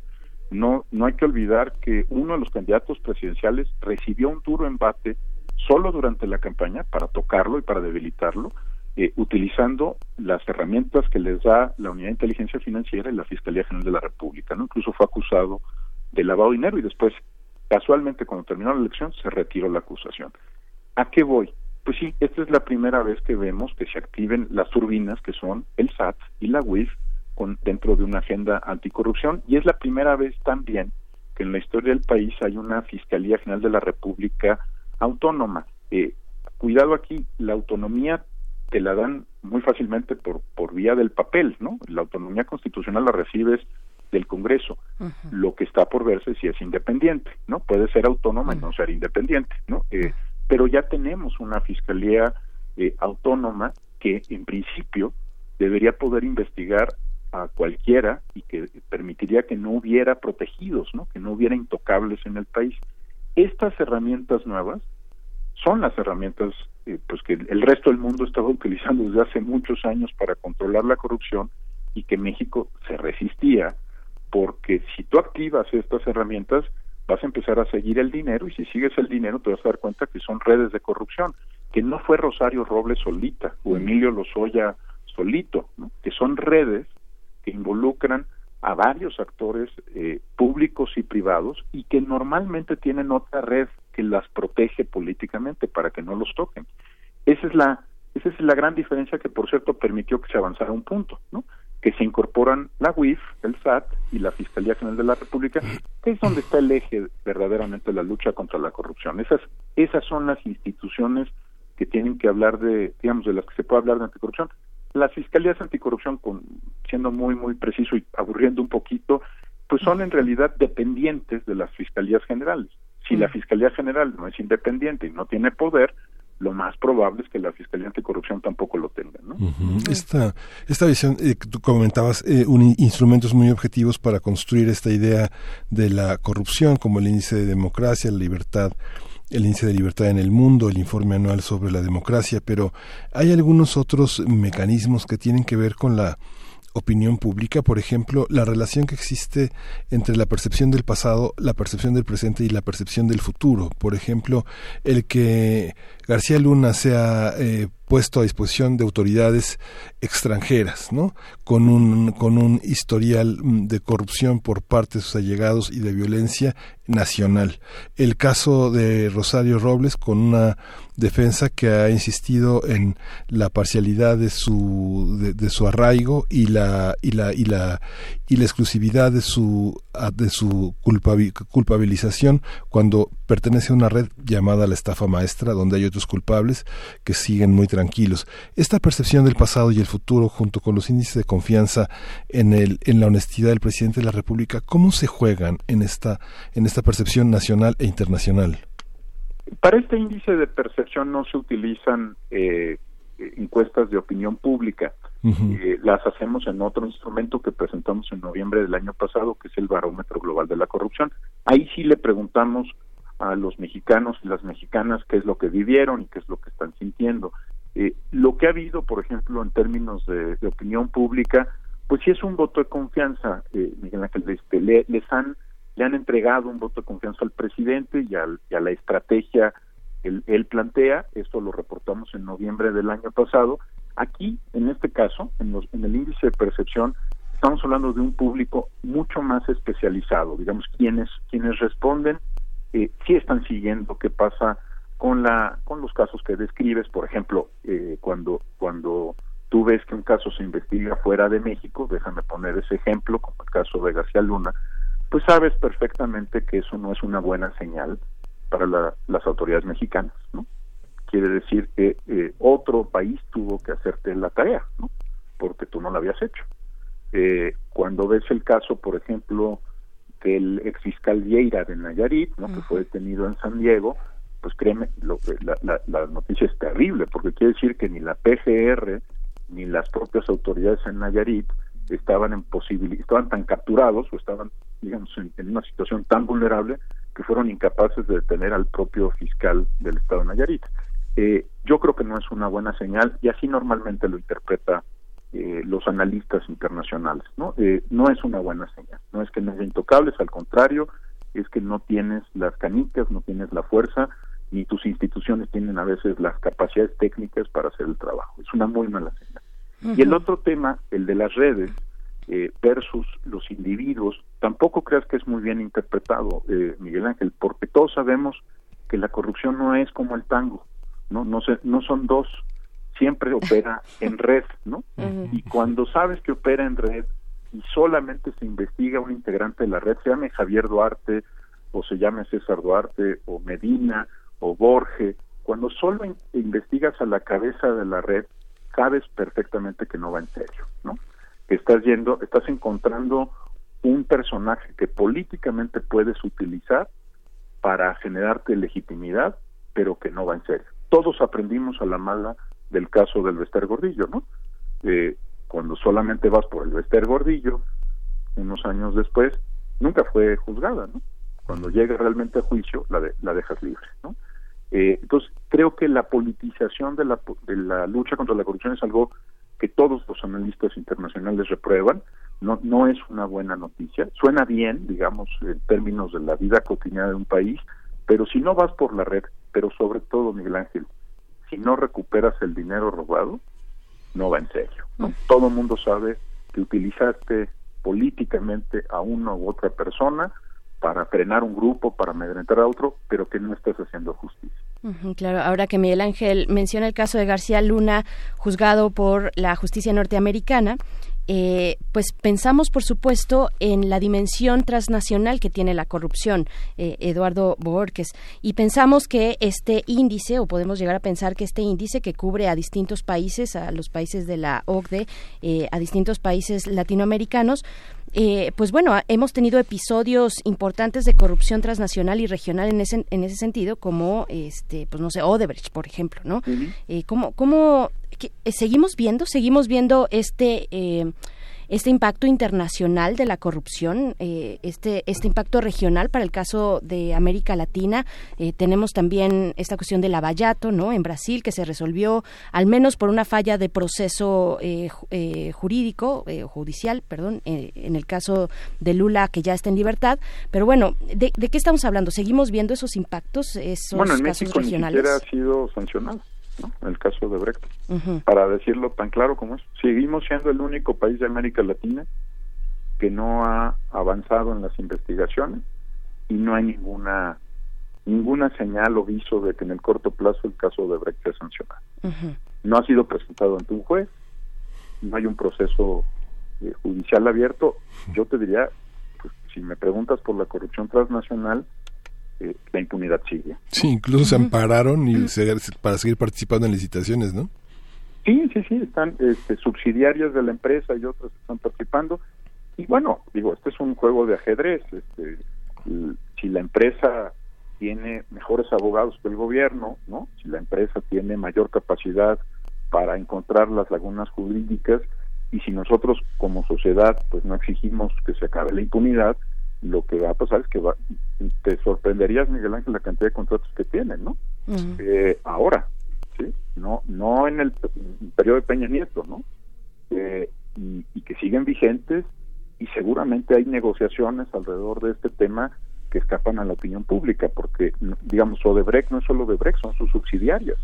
Hace apenas unos meses, Braskem, que tiene operaciones y negocios en México, también ya fue acusada de corrupción, pero claro, eh, si nosotros nos concentramos solo en el nombre del político prominente, pues va a ser muy difícil entender ¿no? que estas redes tocan a varios políticos prominentes, ¿no? No, no, eh, Odebrecht no tenía eh, a un solo político en, en la en, en, la digamos en la nómina. Cuando uno analiza con cuidado el caso de Brecht en toda América Latina, pues resulta que lo mismo le daban al presidente Alan García que a la opositora Keiko Fujimori, los compraban a los dos, ¿no? Es decir, no, no, e, estas redes, por eso es importante pensar que son redes. Y el, otro día con, con una querida amiga, con Gaby Barkentin, le decía, no sabes el daño, Gaby, que nos ha hecho eh, el cine de Luis Estrada, ¿no? Porque las personas eh, en México creen que la corrupción es como una película de Luis Estrada, ¿no? Como el infierno o como la ley de Herodes. No, estamos hablando de operaciones financieras donde compras a, a todos los partidos, ¿no? no solamente al partido que tradicionalmente se corrompe o al otro, ¿no? Eso es lo que nos ha enseñado el caso de Brecht. Todos estaban en la nómina, a todos les pagaban la campaña y por eso en casos como el peruano puedes encontrar que los cinco expresidentes, sin importar el partido político del que vinieran, algunos más progresistas, otros de izquierda y otros de derecha, todos estaban en la nómina de Odebrecht. En México, yo creo, no se ha roto la red de protección sobre Odebrecht, y por lo tanto no hemos visto ninguna sanción. claro, Eduardo que es un comentario final, eh, tal vez pensando en los intereses políticos que sí tiene la lucha anticorrupción, cómo se determinan cuáles son las luchas que va a encabezar el gobierno, el gobierno en turno, este, pues este presidente y, todas las demás instancias que, al menos por el caso, por parte del presidente dice, eh, pues hay que barrer las, voy a barrer las escaleras de arriba hacia abajo, ¿no? Pero tenemos por otro lado también al ministro presidente de la Suprema Corte de Justicia, Saldívar, diciendo que viene una reforma importante para el Poder Judicial, un cambio importante eh, en temas anticorrupción también, ¿no? Sí, bueno, es muy fácil anunciar hacia el futuro, ¿no? este, todos siempre están haciendo reformas. Este, desde que yo salí de la universidad he escuchado ese discurso. Eh, ¿no? Siempre están reformando algo que sí les va a permitir dar resultados. Yo creo que aquí lo que tiene que cambiar para que realmente se abatan estos índices internacionales son tres cosas. Yo creo que tenemos que pasar a los resultados, empezar a medir los resultados. ¿Cuántas redes de corrupción se desmantelaron el año pasado? ¿Cuántos recursos desviados fueron recuperados? ¿Dónde están esos recursos? ¿No? ¿Están ya en, eh, aplicándose y en dónde? Eh, yo creo que si como sociedad queremos apoyar una, una auténtica lucha contra la corrupción, pues lo que tenemos que es que salirnos del discurso tradicional, ¿no? De, ya lo voy a investigar, ya abrí la carpeta de investigación, ya tengo nuevos elementos, ya hay más herramientas, porque se van los años, ¿no? Se te van pasando años y años y años y años y siempre necesitan una nueva reforma y una nueva herramienta. Yo te puedo decir técnicamente que el Estado mexicano tiene todo lo que necesita para empezar a desmantelar las redes de corrupción y no solo eso, recuperar los activos. Yo sé que nos suena muy extraño porque en México nunca hemos hablado de esto, pero si se presume que Javier Duarte se llevó miles de millones de pesos, tienen que regresar, ¿no? Y nada más para que se den cuenta que esto esto es un tema global y a ver cómo cómo compartírselos de la manera más elocuente. Un país como Angola, que está 70 lugares abajo en términos del tamaño de su economía respecto a México. Angola, en una sola operación, recuperó por corrupción 5 mil millones de dólares. Angola. Si México no puede alcanzar los niveles de Angola en términos de recuperación de activos, pues no estamos haciendo anticorrupción de verdad, ¿no?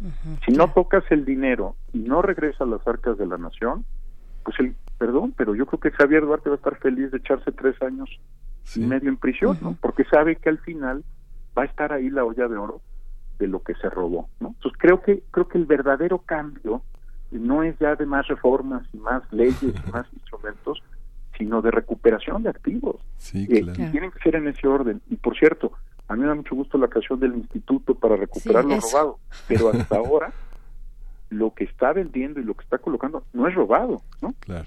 ¿Sí? O sea, puede ser de mal gusto los automóviles de los pinos, de pésimo gusto, pero no fueron robados, se pagaron con una licitación con nuestros impuestos. Entonces tenemos que empezar a ver dónde está lo robado, dónde está el dinero de Borges, dónde está el dinero de los Duarte, dónde está el dinero de Medina, y eso es verdadera anticorrupción, y creo que ahí está el cambio que la gente por mucho tiempo ha anhelado.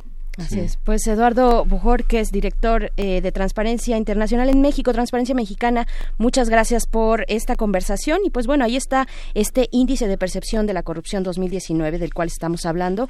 Te mandamos un, un abrazo fuerte. La verdad es que ha sido un gusto conversar con ustedes y, y, pues tener la gentileza de compartir auditorio. Gracias, Al Eduardo. contrario. Nos, vemos, nos escuchamos pronto. Pues estarán haciendo Duarte y compañía sus wish list, le llaman así a la lista de los deseos, ¿no? Tres sí. años de lista de deseos. Así es, así es. Sus listas de deseo. Y bueno, este Indepuro, Indepuro, que es el Instituto para devolverle al pueblo lo robado, pues bueno, ahí está esta lectura muy interesante de Eduardo Borges. Vamos a ir con música. La canción es de Depeche Mode. Eh, Corrupt es el título.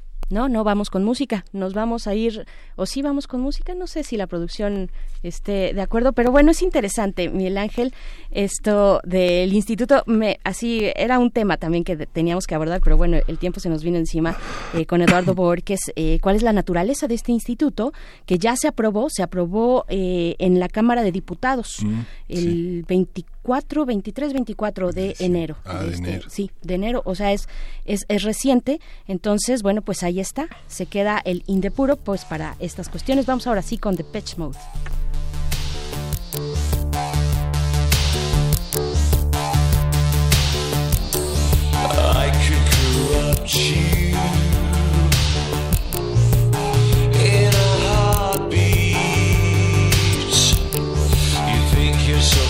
Special,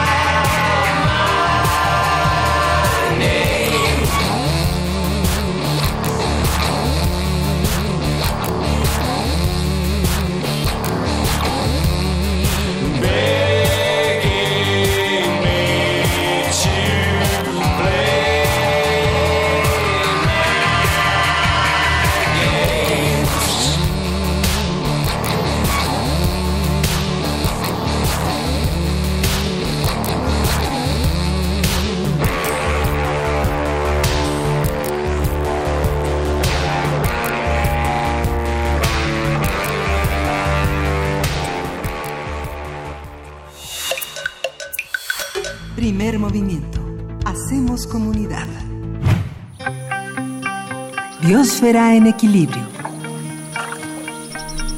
Y con mucho gusto le damos la bienvenida a la doctora Clementina Kigua, quien es bióloga y doctora en ciencias de la Facultad de Ciencias de esta universidad y también está a cargo de la sección Biosfera en equilibrio. Eh, bienvenida, doctora Clementina. ¿Qué tal? Buenos días. ¿Qué tal el inicio de semestre? Buenos días, pues para mí muy tranquilo, güey. afortunadamente, porque bueno. este semestre no doy clase. Ah, bueno, perfecto. para descansar Así un que poco. estoy yo con, con felicidad. Ay, me- nos parece muy bien y también con muchas reflexiones, porque ese tiempo es también para reflexionar. Y bueno, en este caso vamos a hablar, eh, nos compartes, doctora Clementina, eh, pues esta reflexión sobre los virus y el nuevo virus también. Exactamente. Bueno, pues antes que nada quiero hablar rapidísimo de, de lo que pasó con la campaña de donadora de Cuatro Ciénegas. que se recaudaron casi 200 mil pesos y se juntaron más fondos que contribuyó el municipio de Cuatro Ciénegas y la compañía Qualfon y Pronatura. Entonces, bueno, la noticia es buena en ese sentido y empezarán a trabajar pronto por allá en, en Cuatro Ciénegas. Y muchas gracias a todo el público que contribuyó. Ah, bueno, es de verdad nos emocionó mucho cerrando filas, eh, pues en torno a eso que pregonamos que es hacer comunidad. Entonces, Exactamente, sí, sí, fue buenísima. Por eso me pareció muy importante reconocerlo y agradecerlo. ah, muchas gracias, doctora Clementina. Y pues bueno, nos vamos hacia China ahora, donde ha estado, eh, se ha estado hablando de la última eh, epidemia o brote de un coronavirus que ha afectado a la población de Wuhan en China. Este es un nuevo virus que hasta ahorita se denomina 2019 NCOV chica, que indica el año de su descubrimiento, la N de nuevo y la COV de coronavirus y es posible que este nombre cambie pues conforme pase el tiempo y, tiempo y conozcan mejor a este organismo. Los virus eh, son partículas muy pequeñas que contienen ADN o ARN y solo se, produce, se reproducen infectando células de plantas y animales. Eh, realmente somos eh, familiares con estos eh, estas partículas porque pues eh, virus con RNA son el, el de la polio, el del VIH y los de la influenza y enfermedades respiratorias como los coronavirus.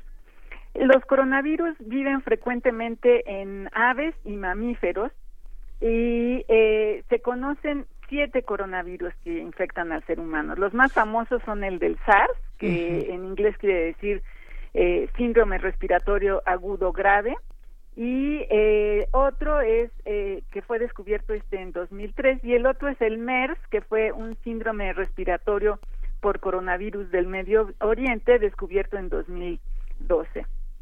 Eh, según el Centro de Control de Enfermedades de los Estados Unidos, este nuevo coronavirus se ident- identificó en pacientes de la ciudad, como dije, de Wuhan, en China, de gente que estuvo en contacto con fauna silvestre en un mercado de mariscos.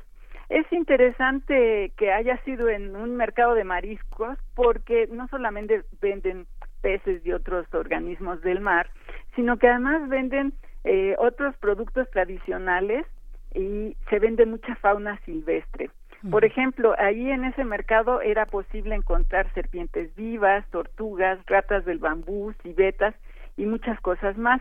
No es la primera vez que una, un contagio de este tipo sucede en estas condiciones. Por ejemplo, el brote del SARS se asoció al consumo de civetas, que son unos pequeños animales parecidos a los hurones, y el del MERS a camellos. Los virus tienen eh, la posibilidad de evolucionar una vez que infectan a su huésped. En el caso de los animales eh, silvestres, hay muchísimos coronavirus en mamíferos y en aves, y eh, el ser humano incluso tiene algunos coronavirus que no son eh, infecciosos. Y eh, cuando conviven estos animales con el ser humano, como sucede, o se los come el ser humano, como sucede con todos estos animales que están en los mercados eh, asiáticos, pues siempre existe la posibilidad de contagio. Y como digo, no es la primera vez que esto sucede. Cuando hay este contacto cer- cercano, los eh, coronavirus eh, brincan, digamos así, que pasan de los mamíferos que vivían originalmente eh, en ellos a los humanos. En estas condiciones, los virus pueden evolucionar y eh, una partícula que antes no infectaba a los humanos ahora ya lo hace y puede llegar a transmitirse de humano a humano. Estas cepas, que ahora son contagiosas entre humanos, pueden provocar epidemias o pandemias. Estas nuevas enfermedades eh, que se conocen eh, pues mejor como enfermedades emergentes son de preocupación porque ahora están surgiendo a una velocidad que no se había visto antes. Eh, en general, por ejemplo, pues ahora vivimos en ciudades más densamente pobladas, ¿no? Por ejemplo, en Wuhan hay 11 millones de habitantes y eh, también eh, con los viajes aéreos se facilita el movimiento de todos estos de todas estas enfermedades, ¿no? Por ejemplo, ahora en el transcurso de un mes o de dos meses desde que se detectó esta enfermedad, se han encontrado personas ya enfermas en Estados Unidos, Australia, Tailandia y Japón, entre otros eh, países, ¿no? Entonces, bueno, ya se está moviendo. Y eh, otro asunto que a veces no se considera mucho es que se están destruyendo los ecosistemas para llevar a cabo nuestras actividades económicas y esto hace que eh, la fauna silvestre entre en un contacto más cercano con las poblaciones humanas. Entonces, enfermedades que estaban bien contenidas en un ecosistema, ahora pues ya no lo están.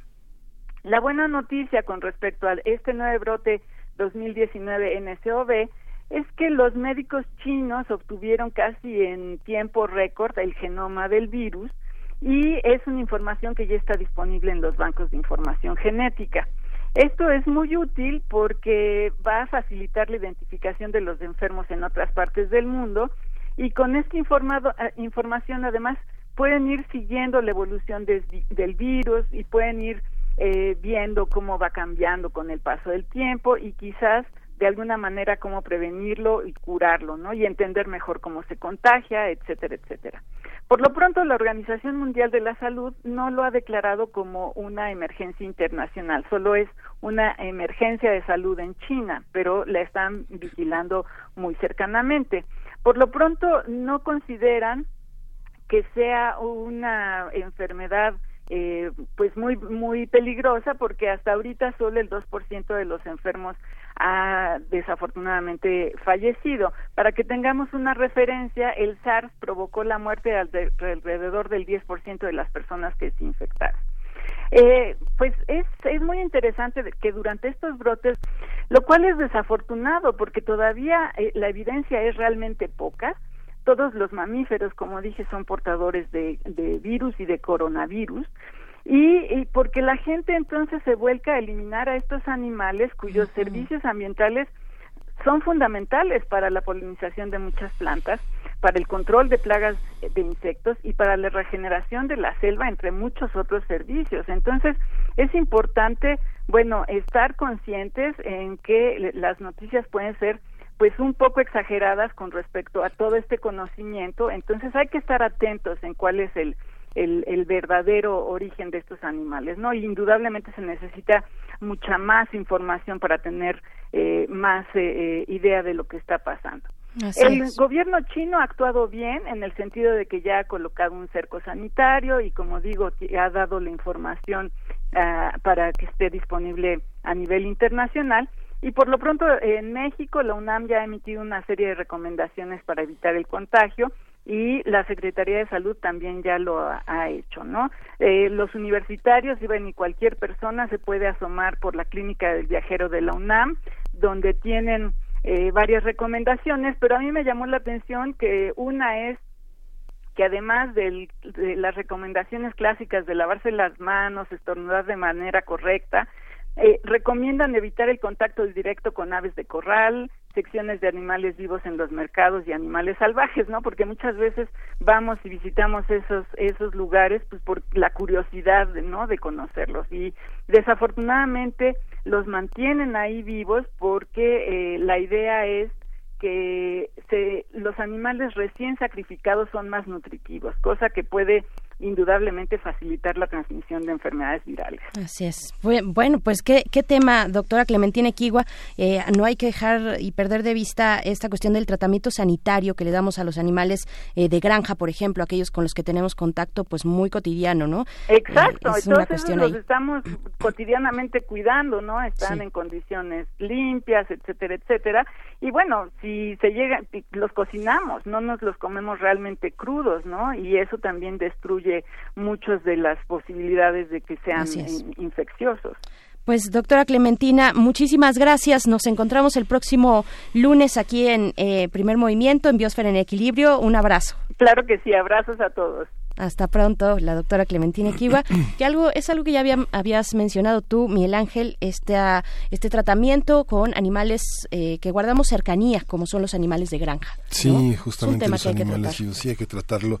Y bueno, ya nos dieron las 10, ya nos vamos. Eh, gracias Berenice Camacho, gracias a todo nuestro equipo de producción. Esto fue Primer Movimiento. El mundo desde la universidad. Radio UNAM presentó Primer Movimiento.